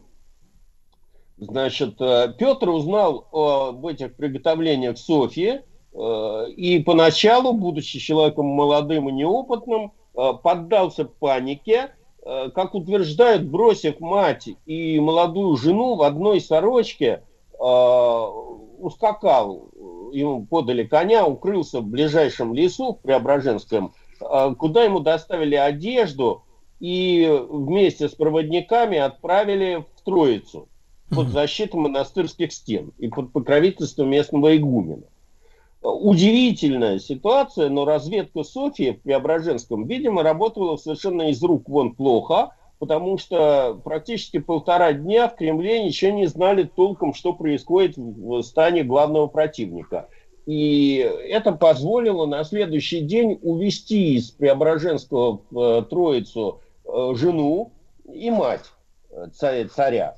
Ну а к вечеру туда подошли Э, с развернутыми знаменами петровские полки, э, полк этого самого Сухарева, а затем туда потянулись полки наземного строя. Как, как раз, значит, Патрик Гордон, насколько я... Нет, э, вру. Да, Патрик Гордон командовал э, Бутырским полком вот этого вот иноземного строя. Он привел туда... Э, Лефорт туда привел своих людей. Э, ну и Э, судя по доступным на сегодня документам, э, в Кремле узнали о том, что происходит э, только 9 августа 1689 года, когда время было явно упущено. Поэтому Софья предприняла несколько безуспешных попыток примириться с братом. Все они оказались безуспешными. Когда она обратилась за помощью к патриарху, тот поехал в Троицу, но после переговоров в Москву не вернулся. То есть, по сути дела, встал на сторону Петра. Тогда Софья уже сама как бы э, э смирил, смирив свою гордыню, направилась в Троицу на встречу с братом, но Петр отказался с ней разговаривать. В общем, стало понятно, что этот путь провалился, и рано или поздно, скорее всего рано, наступит развязка. Э, Петр потребовал выдать основных заговорщиков, через некоторое время Софья вынуждена была ему отдать и Шекловитова, и каких-то других э, участников этого заговора, э, Сильвестра Медведева, еще кого-то. Значит, все они были приговорены к казни, были казнены, еще 15 человек биты кнутом, 25 человек отправлены в ссылку. В общем, с этого момента Петр становится, собственно, царем, а, и, и, прибывает в Москву, ну, как известно, по дороге с, с, от села Алексеевское по дороге стояли эти стрельцы с обнаженными головами и, и так сказать, э, с воткнутыми бердышами, предлагая Петру резать им головы. Петр тогда, в общем, от этого дела отказался.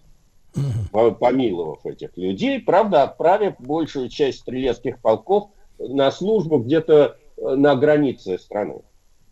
Вот. А были у него планы расквитаться с сестрой? Э, ну, как сказать, понимаете, э, конечно, значит, он сестру недолюбливал, хотя и признавал в ней большой ум и талант. Софья была э, посажена под замок, отправлена в Новодевичий монастырь, но я бы сказал, что содержание ее поначалу, пока не всплыли факты того, что она продолжает интриговать, довольно щадящими, потому что она сидела, значит, э, в Новодевичьем монастыре но при этом как бы имела возможность переписки, э, общения, там у нее визитеры какие-то были, понимаете? Mm-hmm. Вот. Значит, э, э, посадили вместе с ней ее сестру, вторую, mm-hmm. вот. Да. Но, но как бы таких вот явно выраженных пока репрессивных мер, mm-hmm. которые принял Петр после того, как он узнал, что да. она продолжает плести интриги, пока не было. Ну, да. а Петр после победы э, да. В этом, ну, Дмитрий Алексеевич, это уж мы, это уж вы не забегайте вперед, продолжим дальше. Дмитрий Алексеевич Хорошо, Гутнов, да, профессор угу. Московского государственного университета, доктор исторических наук, э, юбилей первого русского императора в этом году, товарищи. Встречаем его нашим э, информационным подарком. Еще больше подкастов маяка. Насмотрим.